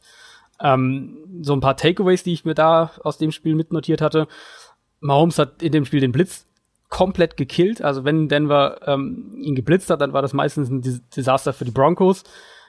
Wenn sie ihn ohne Blitzing gerusht haben und sprich dementsprechend mehr Spieler in Coverage hatten, dann hatte Mahomes deutlich größere Probleme. Bengals waren da am Sonntagabend eben, wie ich es gesagt habe, ein, ein ziemlich ein gefundenes Fressen, weil die defensiv nicht so komplex sind und das musst du halt sein gegen Patrick Mahomes. Broncos haben Druck über die Mitte aufbauen können, haben Mahomes so einige Male auch aus der Struktur des Plays rausgezwungen ähm, und sie haben die Big Plays zu Tyreek Hill verhindern können. Und, und ich fand da aus Chiefs Sicht zwei Sachen sehr auffällig, die, glaube ich, diese Woche anders sein werden. Sammy Watkins hat mehr oder weniger keine Rolle gespielt und das, obwohl er ja eigentlich ein ganz gutes Matchup mehrmals auch äh, gegen Bradley Roby hatte, den, den, den Watkins eigentlich in den allermeisten ähm, Situationen schlagen sollte. Und ähm, Kareem Hunt wurde im, im Passspiel mit, mit nur vier Targets quasi kaum eingesetzt. Ich denke, dass, dass sich diese beiden Sachen in dem Spiel jetzt ändern werden. Ähm, Run Game der Chiefs war in dem Spiel schon auch sehr, sehr stark. Das sind zwei der schlechtesten First Down Run Defenses in der NFL, also die bei First Down die meisten Rushing Yards pro Run ähm, zulassen. Sollte auch ein Spiel werden, in dem, glaube ich, wie du gesagt hast, die Broncos mit dem Run Game punkten können. Das haben wir jetzt gegen die Chiefs ja auch oft genug gesehen dieses Jahr. Und ich glaube, umgekehrt eben, dass Kansas City im Passspiel punkten wird, aber jetzt nicht komplett eskaliert, aber dass sie da in dem Spiel auch wieder eine Balance haben werden, weil die Broncos jetzt schon oft genug in der Run-Defense, gerade wenn sie ähm, gegen Spread-Formations, also wenn man aus Spread-Formations gegen sie läuft, sprich die Broncos so ein bisschen dazu zwingt, dass sie die Box nicht zustellen können, dann hatten die Broncos jetzt in mehreren Spielen Probleme in der Run-Defense, war gegen die Jets so, war gegen die Rams auch so und ich könnte mir vorstellen, dass wir das auch in dem Spiel häufiger sehen. Und dann habe ich halt doch noch immer ziemlich große Zweifel bei ähm, Case Keenum. Die Chiefs haben jetzt über die letzten Wochen im Pass Rush sahen das eigentlich verbessert aus. Das ist so ein bisschen vielleicht am ehesten die Identität von dieser Defense geworden. Die blitzen nicht wahnsinnig viel, sind aber relativ effizient ähm, mit dem Pass Rush geworden. Immer noch relativ, also jetzt nicht plötzlich eine Elite-Defense oder irgendwas, aber das ist zumindest mal so ein bisschen ein Ansatz. Und die Secondary ist nach wie vor extrem anfällig. Da sollten Denvers Receiver auch klar im Vorteil sein, dieses Receiving-Trio, was die Broncos haben. Ähm, ich habe aber halt echt einfach enorme Zweifel, dass Case Keenum das dann auch tatsächlich ausnutzt. Ich muss eine Sache nochmal nachfragen, weil ja. ich die irgendwie anders wahrgenommen hatte. Hast du gesagt, Kareem Hunt wurde wenig ins Passspiel eingebunden? In dem ersten Spiel gegen die Broncos. Ach, ja. in dem ersten Spiel, Entschuldigung. Ich dachte, also, du hast gesagt, ja, in der genau. letzten Woche. Nee, nee, nee, nee. Deswegen meine ich ja, dass ich denke, dass es in dem Spiel anders sein wird. Also diese ganzen okay. Punkte, das war alles quasi aus dem ersten Duell ähm, Broncos Chiefs vor vier Wochen war das, glaube ich. Ja. Und ich denke, dass die Broncos das eben, äh, dass die Chiefs das diese Woche anders angehen. Weil sie es ja in den Wochen danach vor allem immer mehr anders genau. angegangen haben. Und letzte Woche ja. habe ich noch mal geguckt. Ich dachte, Moment, nee, da war er eigentlich relativ ja, effektiv gegen äh, und vor allem effizient im, im, im Receiving Game. Fünf ja. Targets, fünf Receptions, zwei Touchdowns, 55 Yards das ist ganz gut ins Receiving Game eingebunden, vor allem wenn man bedenkt, dass er mit diesen äh, fünf Receptions ähm, die zweitmeisten zusammen mit Travis Kelsey im Team hatte. Letzte ja. Woche wohlgemerkt. Aber dann habe ich den einen Zusatz äh, verpasst. Das wollte ich nur noch mal ähm, klarstellen. Kommen wir zum nächsten Spiel. Kommen wir zu den Washington Redskins, die gegen die New York Giants spielen. Die Redskins haben ihren vierten Sieg geholt mit sehr viel Glück. Und wir haben schon viel über die Giants gesprochen, aber ich glaube, ein, zwei Sätze muss man dann doch noch ähm, darüber verlieren. Vor allem, sie sind jetzt eins und sechs, aber der Witz ist, finde ich, das Spiel gegen die Falcons hätte man gewinnen können. Vielleicht sogar gewinnen müssen oder zumindest es noch enger gestalten müssen. Am Ende waren Eli Manning und auch das Playcalling tatsächlich ähm, ein bisschen dran schuld. Ähm, wir können darüber reden, diese zwei Quarterback-Sneaks kurz vor Ende. Das war wirklich völlig absurd. Also, ähm, äh, das ja vor allem läuft die Uhr weiter und Eli Manning, dass er es aber auch nicht gebacken bekommt, daran sieht man so ein bisschen, also er ist vielleicht über seinen Zenit hinaus. Ähm, generell Eli Manning, er hatte ja 300, 399 Passing Yards, keine Interception, ein Touchdown und trotzdem hatte er eigentlich ein schlechtes Spiel. Und ich glaube ja, auch, das, ja, ja. und trotzdem haben die Giants in meinen Augen seinetwegen verloren. Weil du hast erstens gegen die Falcons Defense gespielt. Und zweitens, ich weiß nicht, hast du dir die Falcons Defense genauer angeguckt in diesem Spiel? Eine Sache ähm, ist, also, ja. eine Sache ist mir nämlich irgendwie so beim, beim, beim Gucken, gleich beim ersten Mal irgendwie aufgefallen. Es wirkte so, als hätten sie Schiss vor Saquon Barkley. Weil es gab mehrfach die Situation, dass zwei Linebacker nach dem Snap nicht in eine Coverage großartig gedroppt sind, sondern eher auf ihren Positionen so, ähm, sagen wir mal, leicht rechts und links von der Line geblieben sind. Sie haben nicht geblitzt, wie gesagt, auch nicht in, in, in, in den Zone gedroppt, sondern waren da und haben abgewartet, auf welche Seite Saquon Barkley geht tatsächlich und haben das Ganze so ein bisschen sehr abwartend und absichernd gespielt.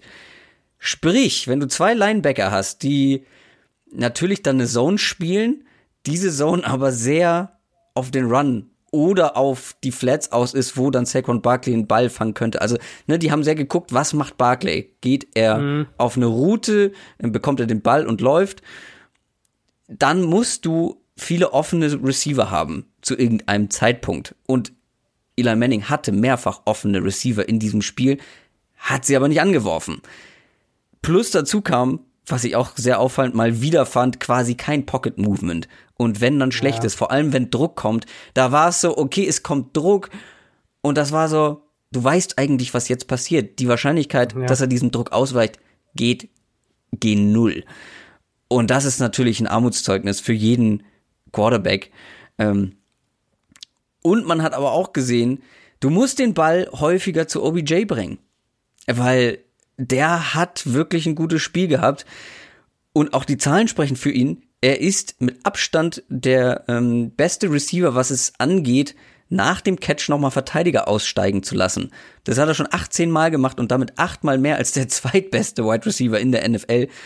Und noch eine letzte Sache, was ich sehr auffallend fand. Ich finde die Arbeitsmentalität, die äh, Beckham in diesem Spiel hatte, äh, muss ich mal positiv hervorheben, weil ich bin auch kein Fan von diesem äh, übertriebenen Rumgehampel, wenn er dann mal einen First Down und einen langen Catch gefangen hat.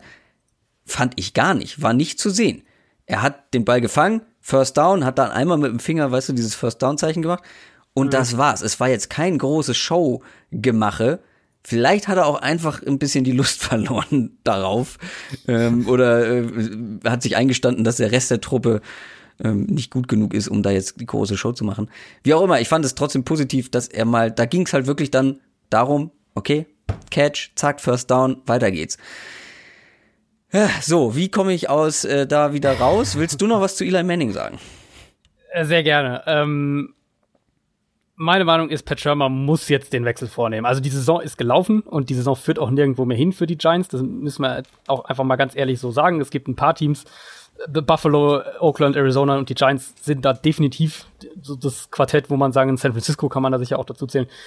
Die Saison führt nirgendwo mehr hin und wir sehen es ja, was die Giants eben mit den Trades machen. Haben wir am Anfang ausführlich bereits besprochen im Moment muss man halt einfach sagen, jede Woche wieder ist Manning das Problem. Und ich fand eben eine Sache, wie du gesagt hast, äh, war so ein bisschen das, das Schlüsselwort, dass die, also die Falcons, ja, die haben sich da auf den Run und, und die Pässe auch zu, zu Saquon Barkley so ein bisschen fokussiert, weil das in den letzten Wochen auch immer ein riesiges Problem war, seit sie Ja, ja. Dion Jones verloren haben.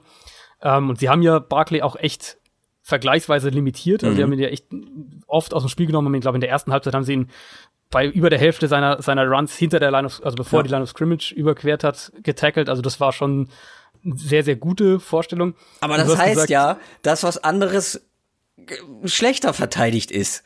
genau, Zum genau, Beispiel ein OBJ oder ein Ingram oder ein Shepard. Ganz genau. Und ich fand, also der, Knackpunkt von dem, was du gesagt hast, war, ähm, dann müsste ja irgendwann ein Receiver frei sein. Und irgendwann gibt's halt mit Eli Manning gerade nicht, weil sobald du ein bisschen später ins Down kommst, ist das Play eigentlich vorbei. Und das muss man halt einfach so krass sagen. Ja. ja, die Giants haben jetzt keine tolle Offensive Line und, und si- sicher auch eine, also sie gehört sicher ins schlechtere Drittel, äh, wenn wir es mal so ein bisschen einteilen würden.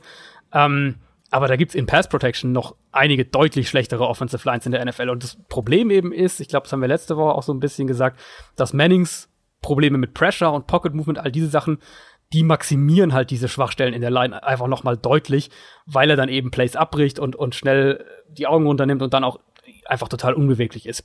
Plus, Manning liest das Feld einfach nicht mehr richtig. Er vertraut, glaube ich, seinen Reads zum Teil nicht. Ähm, es gab dieser, dieses eine Play vor der Endzone gegen die Falcons, wo äh, was glaube ich auch so ein bisschen dann auf Twitter rumging, Ja. wo man Ja. das ganz klar gesehen hat, Beckham war über das Design von dem Play frei, er war der erste Read. Manning guckt auch in seine Richtung, aber er traut sich dann nicht den Ball dahin zu werfen, sondern wirft Und der ist wie viel, wie viel Meter entfernt gewesen? Fünf? Ja, maximal, ja. Also es war ja direkt, wirklich direkt vor der Endzone. Und dann ging ja die Kamera zurück oder, oder rüber auf Pat Shermer, der halt, wo man halt wirklich an den Lippen ablesen könnte, Ja, dass er gesagt ja. hat, wirf den Ball zu Odell. Ähm, lange Rede, kurzer Sinn, spätestens 2019 und im Prinzip für mich ja jetzt schon, aber allerspätestens 2019 ist Manning nicht mehr die, die Antwort oder, oder auch nur irgendwie darf der Starter bei den Giants sein. Das muss jetzt jedem klar sein.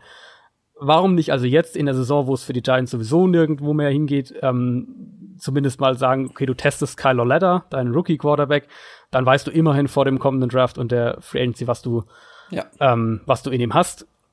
Ich glaube, dass Loletta noch sehr viel oder dass er da, oder er hat äh, sagen wir es anders, er bringt klare ähm, Limitierungen mit. Er hat in, im College hat er mit für vier verschiedene Offensive Coordinator gespielt, zum Teil sehr sehr unterschiedliche Schemes. Gilt als ein Quarterback, der diese Schemes aber sehr schnell ähm, verinnerlicht hat, also soll wohl eine sehr hohe Spielintelligenz hatten, hatte große Freiheiten ähm, an der Line of Scrimmage. Technisch ist er weit, Antizipation im Passspiel sieht man auch. Ähm, als ich ihn gescoutet habe vor dem Draft, waren so die zwei großen Minuspunkte quasi waren Accuracy und Armstärke. Also die zwei Sachen wird man auch in der NFL dann sehen. Ich würde ihn aber zumindest jetzt mal testen, weil ganz ehrlich, du hast halt nichts, ähm, nichts zu verlieren, weil ich, also, und da können wir so ein bisschen auf das Matchup mal kommen. In dem Spiel werden wir die gleichen Probleme bei Eli Manning sehen, weil Washingtons Front ist gut bis sehr gut teilweise. Die werden der Giants Line Probleme bereiten. Und dann könnte es halt wieder das nächste Spiel werden, das so ein bisschen das gleiche, ähm, den gleichen, das gleiche Skript für die Offense mehr oder weniger hat auf Seiten der Giants, was wir jetzt die letzten Wochen ja, immer wieder gesehen haben. Und, und auf der anderen Seite, der Giants Pass Rush ist definitiv nicht furchteinflößend und ohne Damon Harrison fehlt der Front natürlich auch der beste Run-Verteidiger. Washington hat eine gute Offensive Line und ich könnte mir vorstellen, dass die Redskins da so ihre Formel, wenn man so will, sehr gut anwenden können, nämlich äh, mit der Defense die Line of Scrimmage kontrollieren, offensiv mit dem Run-Game Run -Game, ähm, kontrollieren. Ich vertraue dem Passspiel von Washington immer noch nicht. Ich glaube auch, dass das das sein wird, was sie am Ende zurückhält in dieser Saison. Das ist einfach sehr konservativ, alles kurz über die Mitte irgendwie. Ähm, zumindest aber muss man jetzt fairerweise auch sagen, dass denen gegen Dallas ja mehrere Receiver gefehlt haben. Und wenn da jetzt gegen die Giants äh, Crowder war jetzt, war glaube ich raus, Doxson war auch raus. Wenn da nee, ein, zwei von denen wieder mal Doxson hat gespielt, ähm, da war noch einer. Du meinst Richardson, Richardson, Richardson genau. genau. Äh, wenn da wenigstens einer von denen zurückkommt, ähm, sieht das im Passspiel auch wieder ein bisschen anders aus. Also die Giants sind für mich halt, wie gesagt, diese Sorge laufen. Ähm, ja. Was ist der Sinn davon, jetzt Eli Manning weiterspielen zu lassen? Wir werden, glaube ich, diese Folge extrem lang, weil wir haben noch nicht über die Browns und über die Raiders gesprochen und da muss ich noch was zu sagen. Aber wir kommen jetzt zu den Browns, die sind äh, 2, 4 und 1 und spielen gegen die 3, 2, 1 Steelers.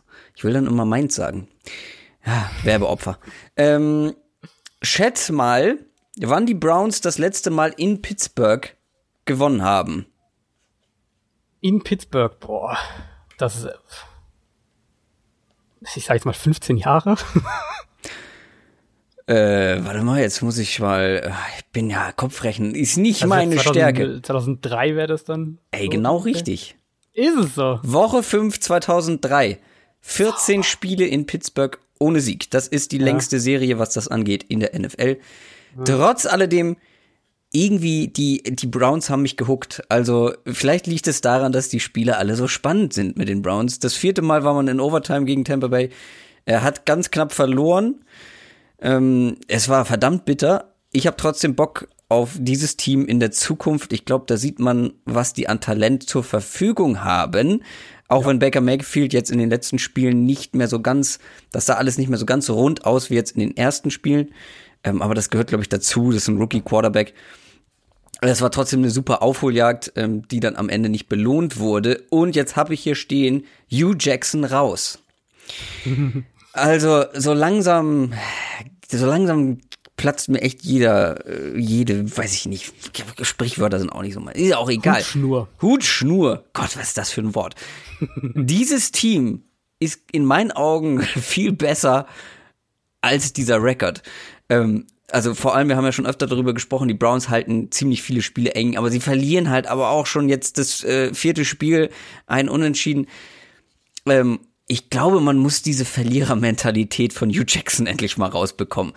Ähm, vor allem dieser Typ, er hat schon wieder den Vogel abgeschossen, aus meiner Sicht nach dem Spiel. Hat sich hingestellt und gesagt, ich glaube, ich muss mal wieder etwas mehr Einfluss auf diese Offense haben. Muss ja, ich, ich muss mal selber anpacken. Hammerhart, ja. Digga, du bist der Head Coach. Du, du musst Einfluss, genug Einfluss auf diese Offense haben, zumindest so viel, dass du dich nicht im Nachhinein hinstellst und diesen Satz sagst. Ich habe mhm. den GM Street Podcast gehört. Ähm, da gab es eine sehr schöne Frage, die da gestellt wurde. Und zwar, was macht Hugh Jackson die ganze Woche über?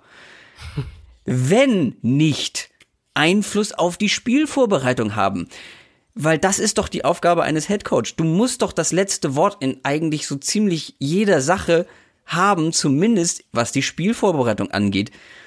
Nicht was das Playcalling dann im Spiel angeht, aber die Entscheidungen, die da gefällt werden, wie du ein Spiel angehst, offensiv, die musst du doch als Headcoach quasi absegnen. Also du musst doch mitverantwortlich dafür sein.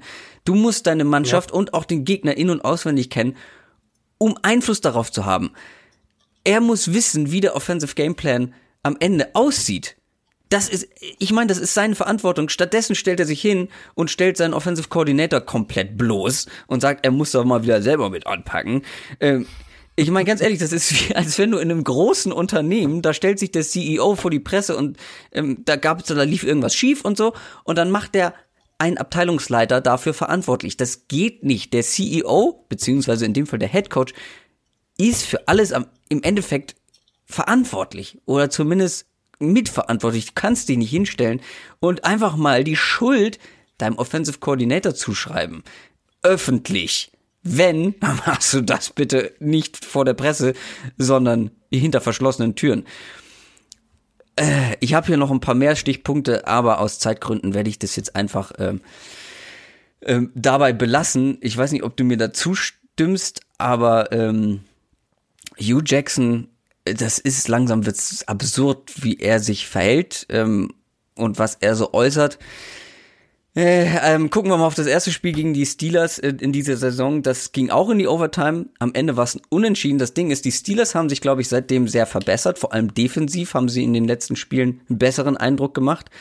Die Browns stattdessen eher so einen leichten Schritt zurück, ähm, den sie da gemacht haben. Deswegen ist für mich oder sind für mich natürlich die Steelers klarer Favorit in dem Spiel. Auch wenn ich die Browns natürlich sehr mag. Ich also meine Meinung zu Hugh Jackson kennt, glaube ich, jeder, der mich schon irgendwie länger liest oder verfolgt. Ähm, ganz kurz nur, ich kann eigentlich mehr oder weniger, glaube ich, alles unterschreiben, was du gerade gesagt hast. Wenn man noch eine Sache hinten anhängen will, glaubt irgendwer, dass Hugh Jackson ähm, und der Trainerstab, also vor allem der, der Coordinator-Stab, den sie jetzt in Cleveland haben, also glaubt jemand, dass Hugh Jackson, Todd Haley und Greg Williams das richtige Coaching-Trio sind, um ein sehr, sehr junges Team zu formen und zu entwickeln. Und ich, für mich kann es wirklich da niemand geben, der da Ja sagt. Und das sollte eigentlich auch alles sein, was man zu dem, zu dem Trainerstab sagt, wenn man eben, wie du sagst, das ist ein junges, talentiertes Team, ist absolut richtig.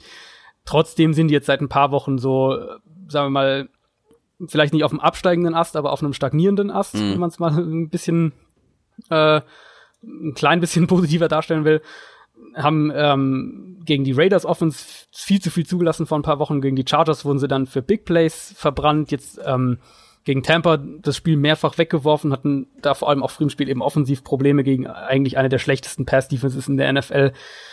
Das ist ein sehr, sehr undynamisches, statisches Offense-Scheme, was äh, eben Hugh Jackson ja direkt dann mehr oder weniger so angesprochen hat und, und äh, ja, gut. Ähm, sah jetzt letztes Jahr auch nicht besser ich aus. Ich wollte gerade sagen, der hat ja letztes Jahr den Einfluss auf die Offense gehabt und sogar Plays gecallt. Ja. Und sie haben kein einziges Spiel gewonnen.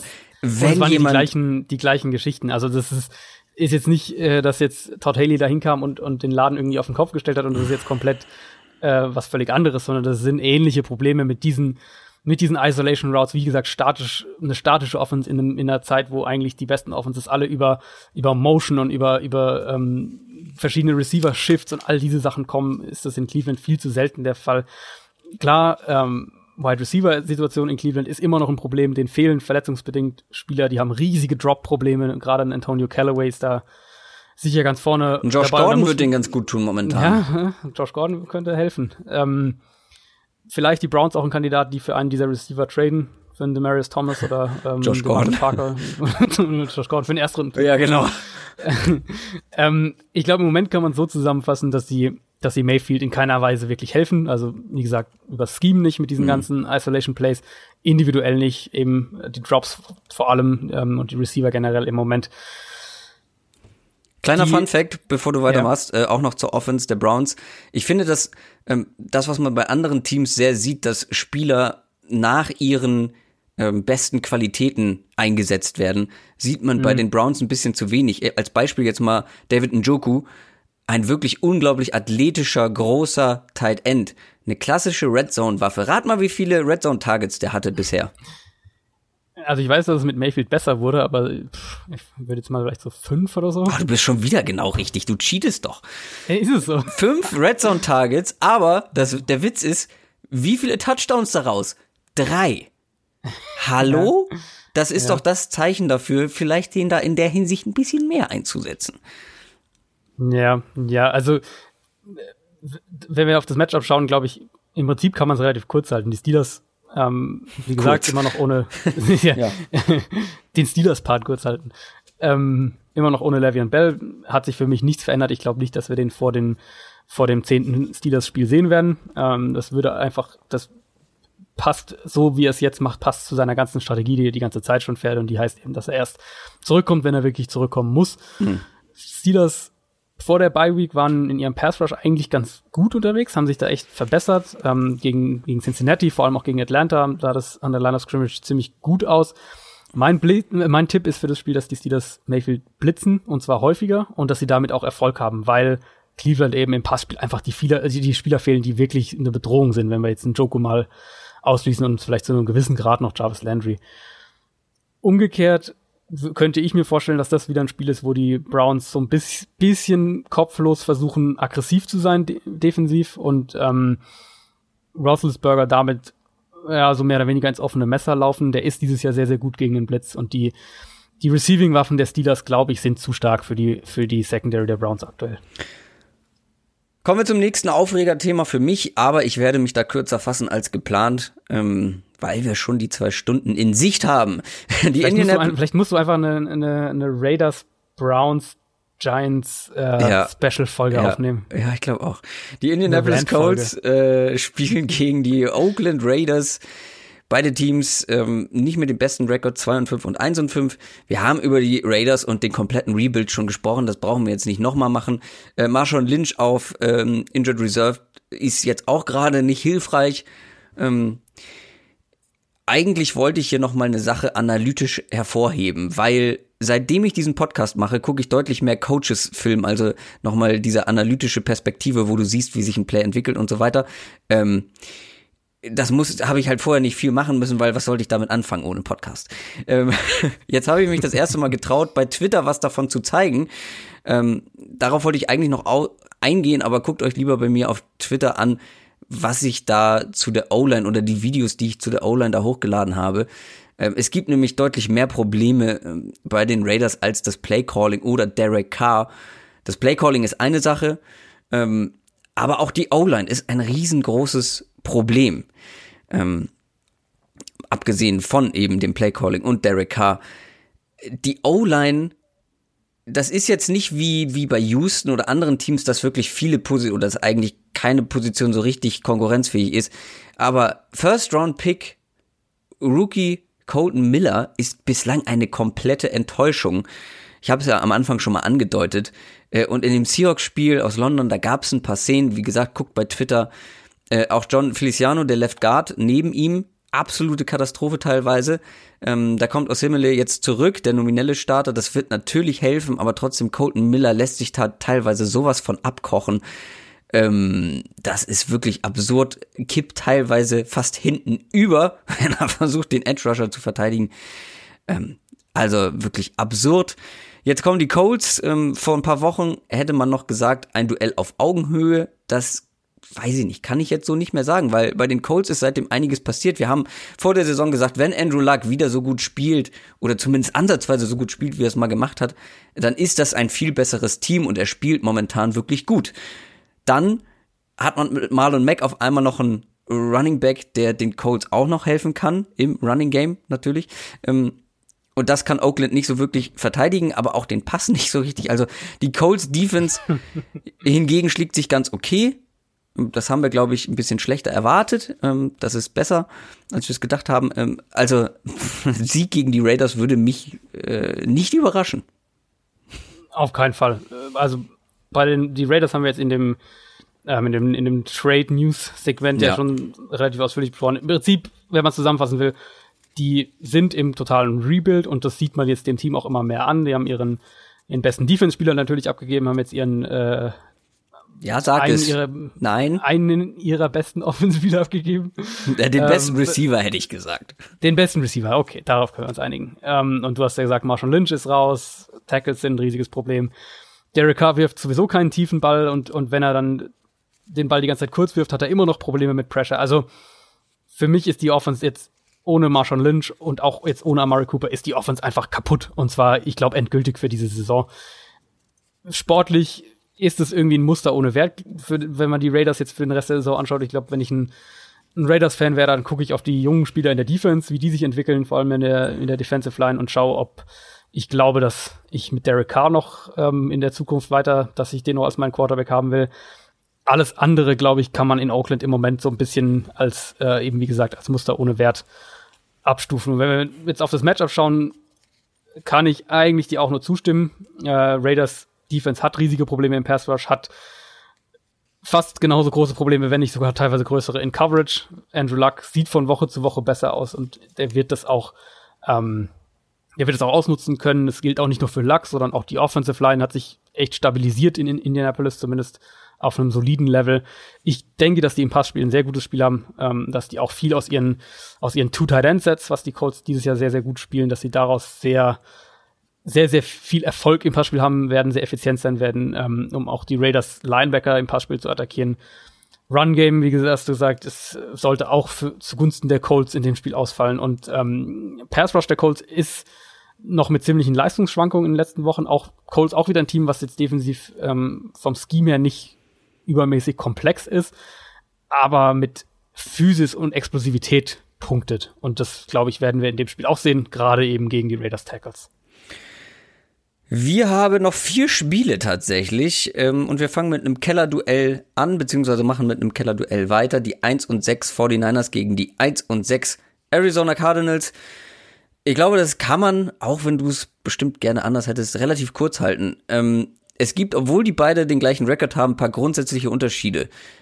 Die einen haben Verletzungspech und dadurch wenig Qualität ähm, auf der einen Seite, dann hat man aber, also ist eigentlich ein ähm, ja, dadurch, dass die so Verletzungspech haben, ein ähm, qualitativ eingeschränkter Roster und auf der anderen Seite hat man einen eigentlich gut besetzten Roster. Dann hat man aber wiederum auf der anderen Seite das äh, mit das kreativste und beste Play-Calling, auf der anderen Seite mit das schlechteste. ähm, und Arizona gab es jetzt zum Glück den äh, Offensive Coordinator Wechsel. Mike McCoy ist Endlich. raus. Hä? Was? Endlich. Endlich, ja. Das war überfällig. Und Mike McCoy ist die dritte das dritte Mal in drei Jahren, glaube ich, dass er gefeuert wurde. Ähm, vielleicht ist das nicht so sein Ding. Ähm, die Frage ist natürlich jetzt äh, an dich, was wird jetzt anders? Wird alles besser? Wirst du wieder auf die Cardinals setzen, wie du, wie du es in unserem Tippspiel schon viermal gemacht hast diese Saison? Unverständlicherweise. Nicht so gute Quote. ähm, also sagen wir es mal so, die, die, die, die Edges von der 49ers Front, die sind anfällig im Pass Rush und auch in der Run Defense.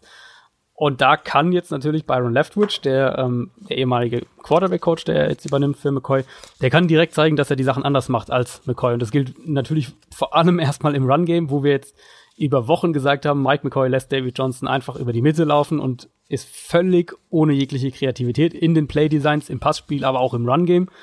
Wenn Byron Leftwich, sagen wir mal, schnelle Dinge ändert, dann ist das sicher eine Sache, wo du direkt ansetzen kannst. Also mehr Outside Runs, ähm, Jet Sweeps, schnelle Pitches und so weiter, um David Johnson eben in Space zu bringen und um die 49ers an den, quasi an den Edges von der Defensive Line zu attackieren, statt eben in der Mitte.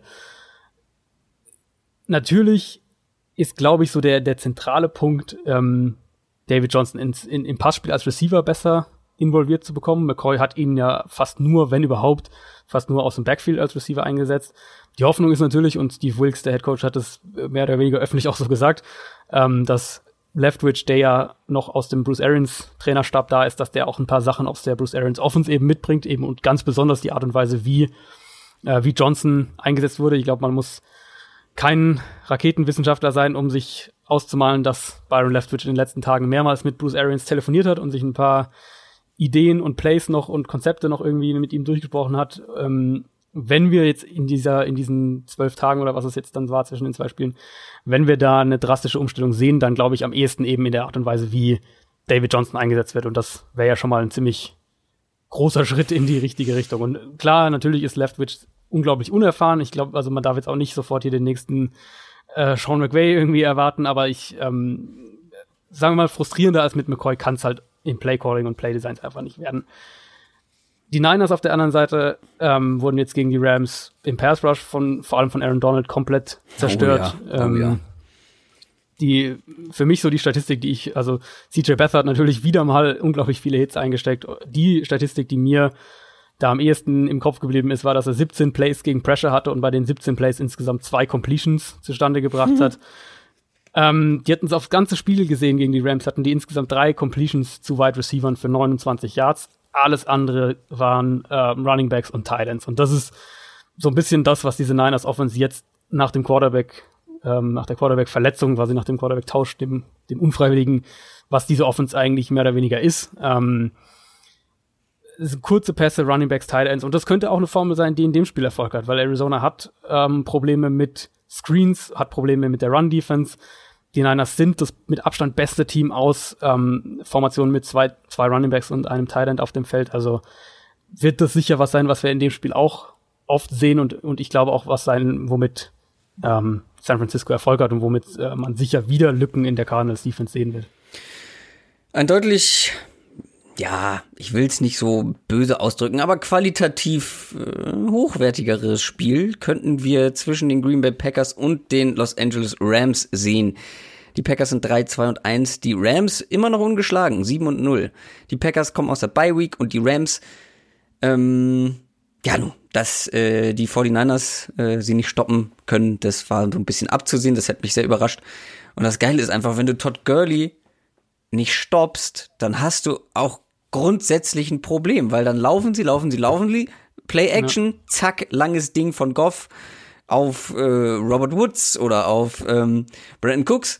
Ähm, also es ist ganz schwer zu verteidigen. Generell die Rams machen diese Saison bisher einfach unglaublich viel Spaß, ähm, sich die anzugucken. Dann kommt die Defense noch dazu. Du hast es gesagt, Aaron Donald auf dem besten Weg, wieder Defensive Player of the Year zu werden. Ähm, äh, also gegen die 49ers war er wirklich ähm, sehr, sehr stark unterwegs. Hatte er nicht auch den einen, ähm, ähm, dieses, die eine Aktion, wo er quasi ein Fumble geforst hat, aber dann auch noch den Fumble in einem, ja, in einer Bewegung recovered hat, sprich. Ich glaube doch, ja, irgendwie sowas. Das war ja. doch, ja, ach, da, auch im Kopf. ein Typ, Wahnsinn. Ähm, die Packers haben bislang jetzt äh, nicht so gespielt, dass ich denke, dass jetzt die erste Niederlage für die Rams passieren könnte.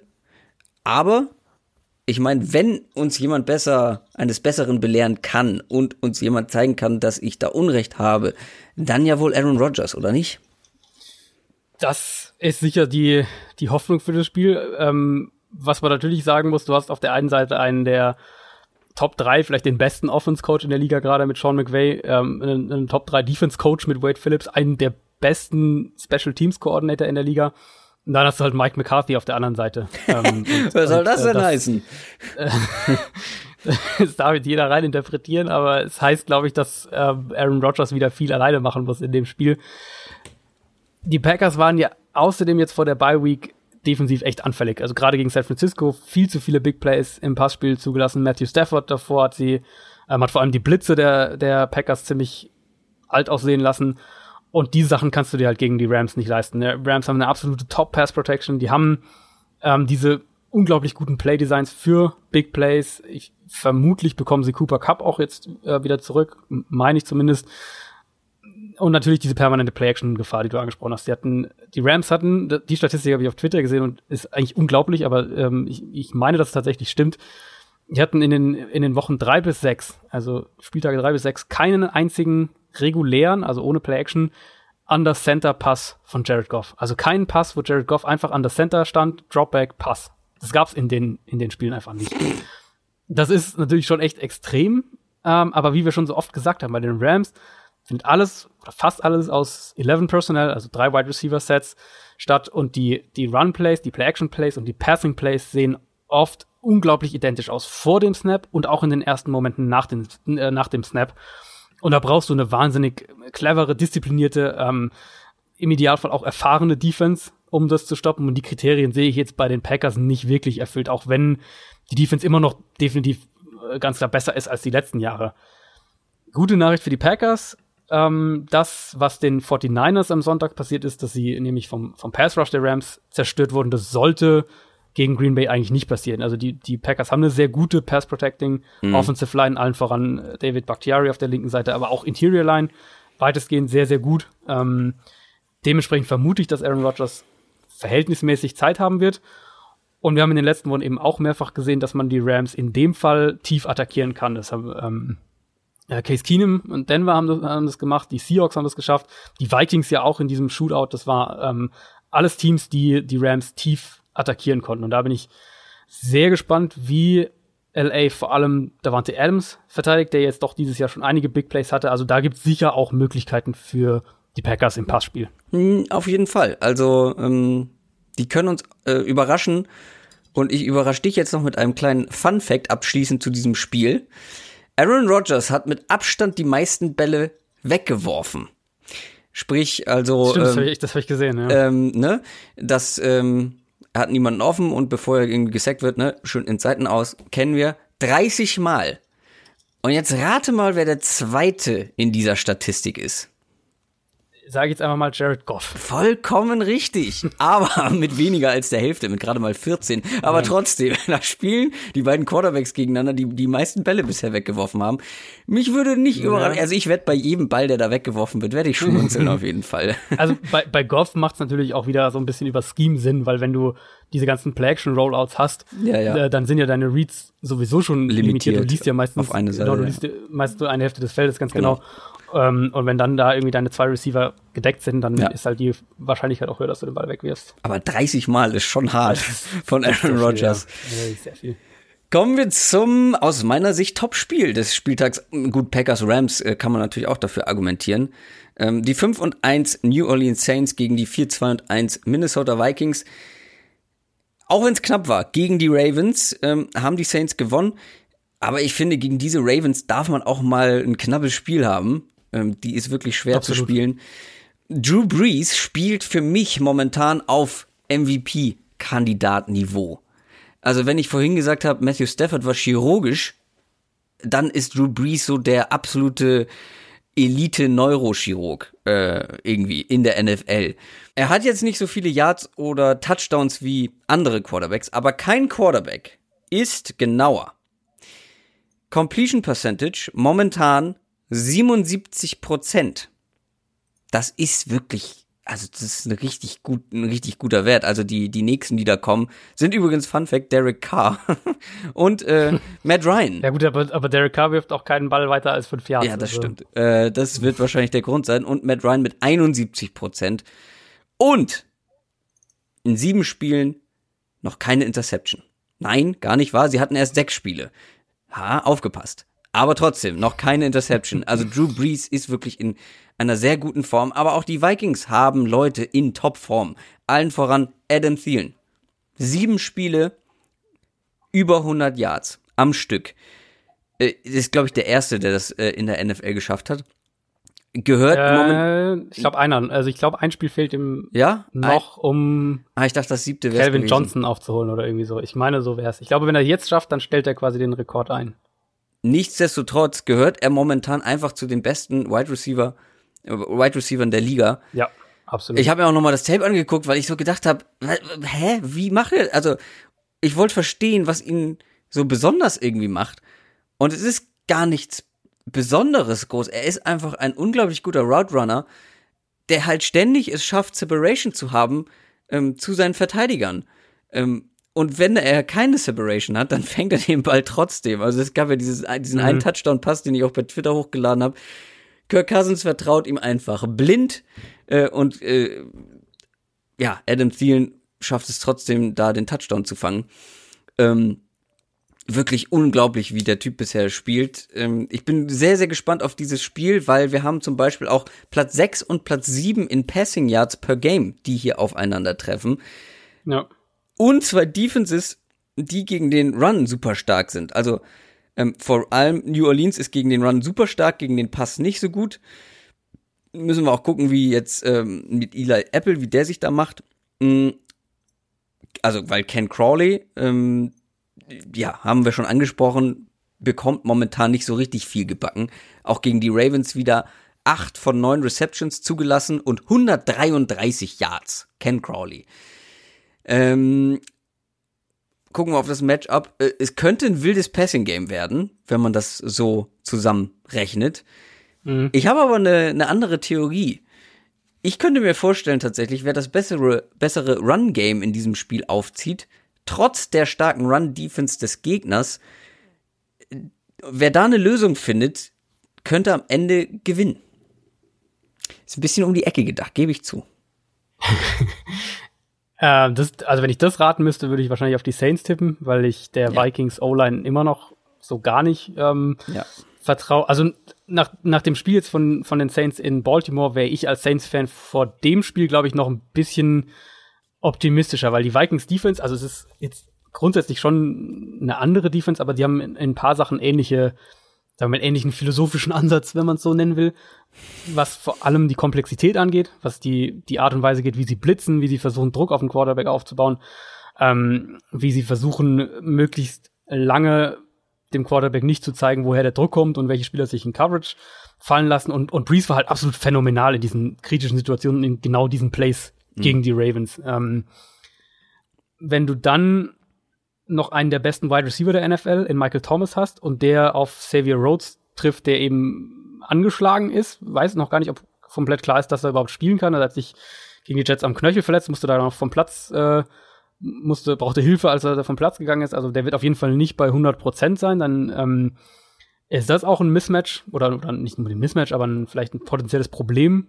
für die Vikings. Und dann, was mir die ganze Saison jetzt über schon auffällt, ist, dass die ähm, dass Teams es immer wieder schaffen, die Linebacker der Vikings in Coverage, in schlechte, in schlechte äh, Matchups zu zwingen. Das haben wir auch gegen die Jets ein, zwei Mal gesehen.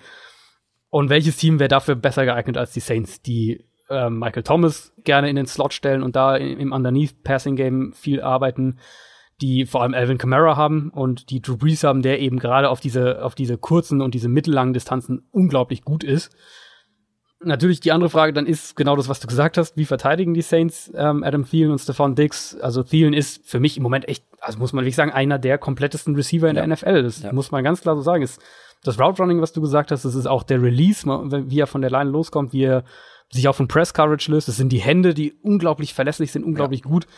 Er fängt ähm, irgendwie alles. Also ich habe mir wie genau, gesagt dieses also Spiel nochmal angeguckt und jeden Pass, ähm, den er gefangen hat oder jeden Pass in seine Richtung, äh, ja, die musst du gar nicht mal 100% genau werfen oder er muss gar nicht so viel Separation haben, weil wenn der Ball dann gut ja. geworfen ist, in dem Fall, fängt er ihn halt trotzdem. Ja, ganz genau. Und ich, also ich bin sehr gespannt, wie die Saints das spielen, weil ich vermuten würde, dass in Man Coverage Marshawn Lattimore dann häufiger doch Zielen übernimmt. Also wir haben es jetzt ja häufiger auch schon gesehen, dass ähm, Teams ihren Outside Nummer 1 Corner dann auf Dix äh, geben und, und Thielen in irgendwelchen anderen Kombinationen versuchen zu decken. Könnte mir vorstellen, dass die Saints da aggressiv sagen, okay, unser, unser bester Mann gegen euren besten Mann, so ein bisschen. Ja, aber dann hast du Stefan Dix. Äh, genau, dann ist die, die Frage, wer. Gegen Eli Apple genau. oder Ken Crawley. Na, gute Ganz Nacht. genau. Und das ist halt echt, das ist halt echt das Problem in dem Spiel. Die, die, in den Saints fehlt natürlich Patrick Robinson, ähm, der nach seinem Knöchelbruch noch auf der Injured Reserve Liste ist. Also ich denke, dass die Vikings im Run Game nicht viel Erfolg haben werden, weil die Saints auch tatsächlich eine der Top Run Defenses haben und wie gesagt, ich der Vikings Line nicht vertraue. Ich ähm, denke auch, dass die Saints im Pass Rush äh, diese die Vikings Line so vielleicht nicht komplett dominieren, aber schon ähm, für konstant für Probleme sorgen. Und dann ist halt so ein bisschen die Frage, ob das, was die Saints auch offensiv machen können, was wir jetzt auch gegen die Ravens eben gesehen haben, in einem schwierigen Spiel gegen eine, gegen eine komplexe, schwer zu spielende Defense, ob sie das auch in dem Spiel anwenden können ähm, und ob das halt letztlich reicht, um Cousins, äh, Dix und Thielen zu stoppen kommen wir zum allerletzten Spiel und ich glaube, das kann man relativ kurz halten. Äh, die 5 und 2 Patriots spielen im Monday Night Game gegen die 2 und 5 Bills. Ich meine, was will man da groß sagen? Ey, die Patriots haben gegen die Bears am Ende ein bisschen Glück gehabt, ja, aber gefühlt das ganze Spiel kontrolliert. Ich fand, das war zumindest so mein Eindruck. Ähm, ich habe schon erwähnt, dass die die besten Spieler schaffen oder es schaffen, die besten Spieler im Griff zu haben, zu kontrollieren. Mhm. Ähm, jetzt in dem Fall Khalil Mack halt eben oder ähm, Alan Robinson, Jordan Howard.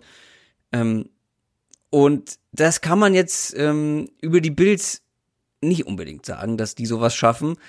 Bei denen hat gar nichts funktioniert. Nicht mal in der von uns immer mal wieder gelobten Defense. Dazu fünf Turnover im letzten Spiel offensiv. Machen wir es kurz.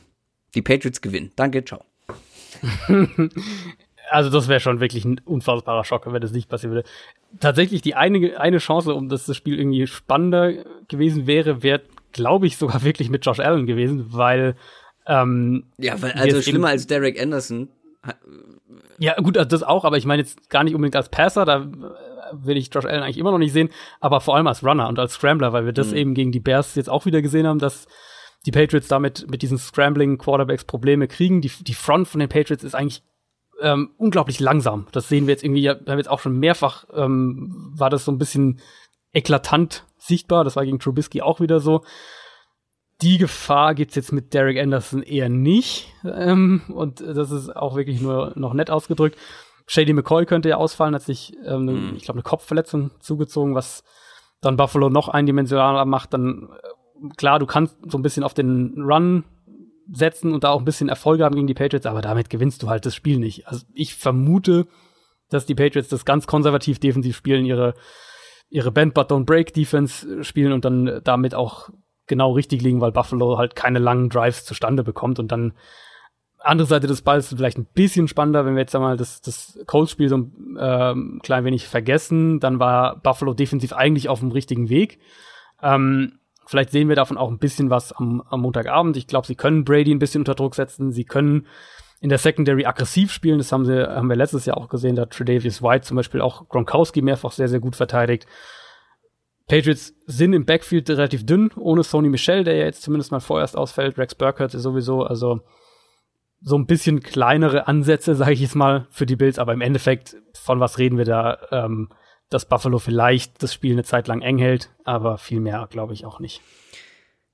Eine sehr lange Folge war das und ich habe es ja vorher angekündigt. Es waren halt so ein paar Sachen dabei, da habe ich mich sehr drüber aufregen müssen und das musste ich hier einfach nochmal unterbringen in diesem Podcast. Bye Week haben die Chargers, die Cowboys, die Falcons und die Titans. Wir machen natürlich keine Bye Week und sind natürlich auch nächste Woche wieder da. Bis dahin, macht's gut, ciao. Ciao, ciao.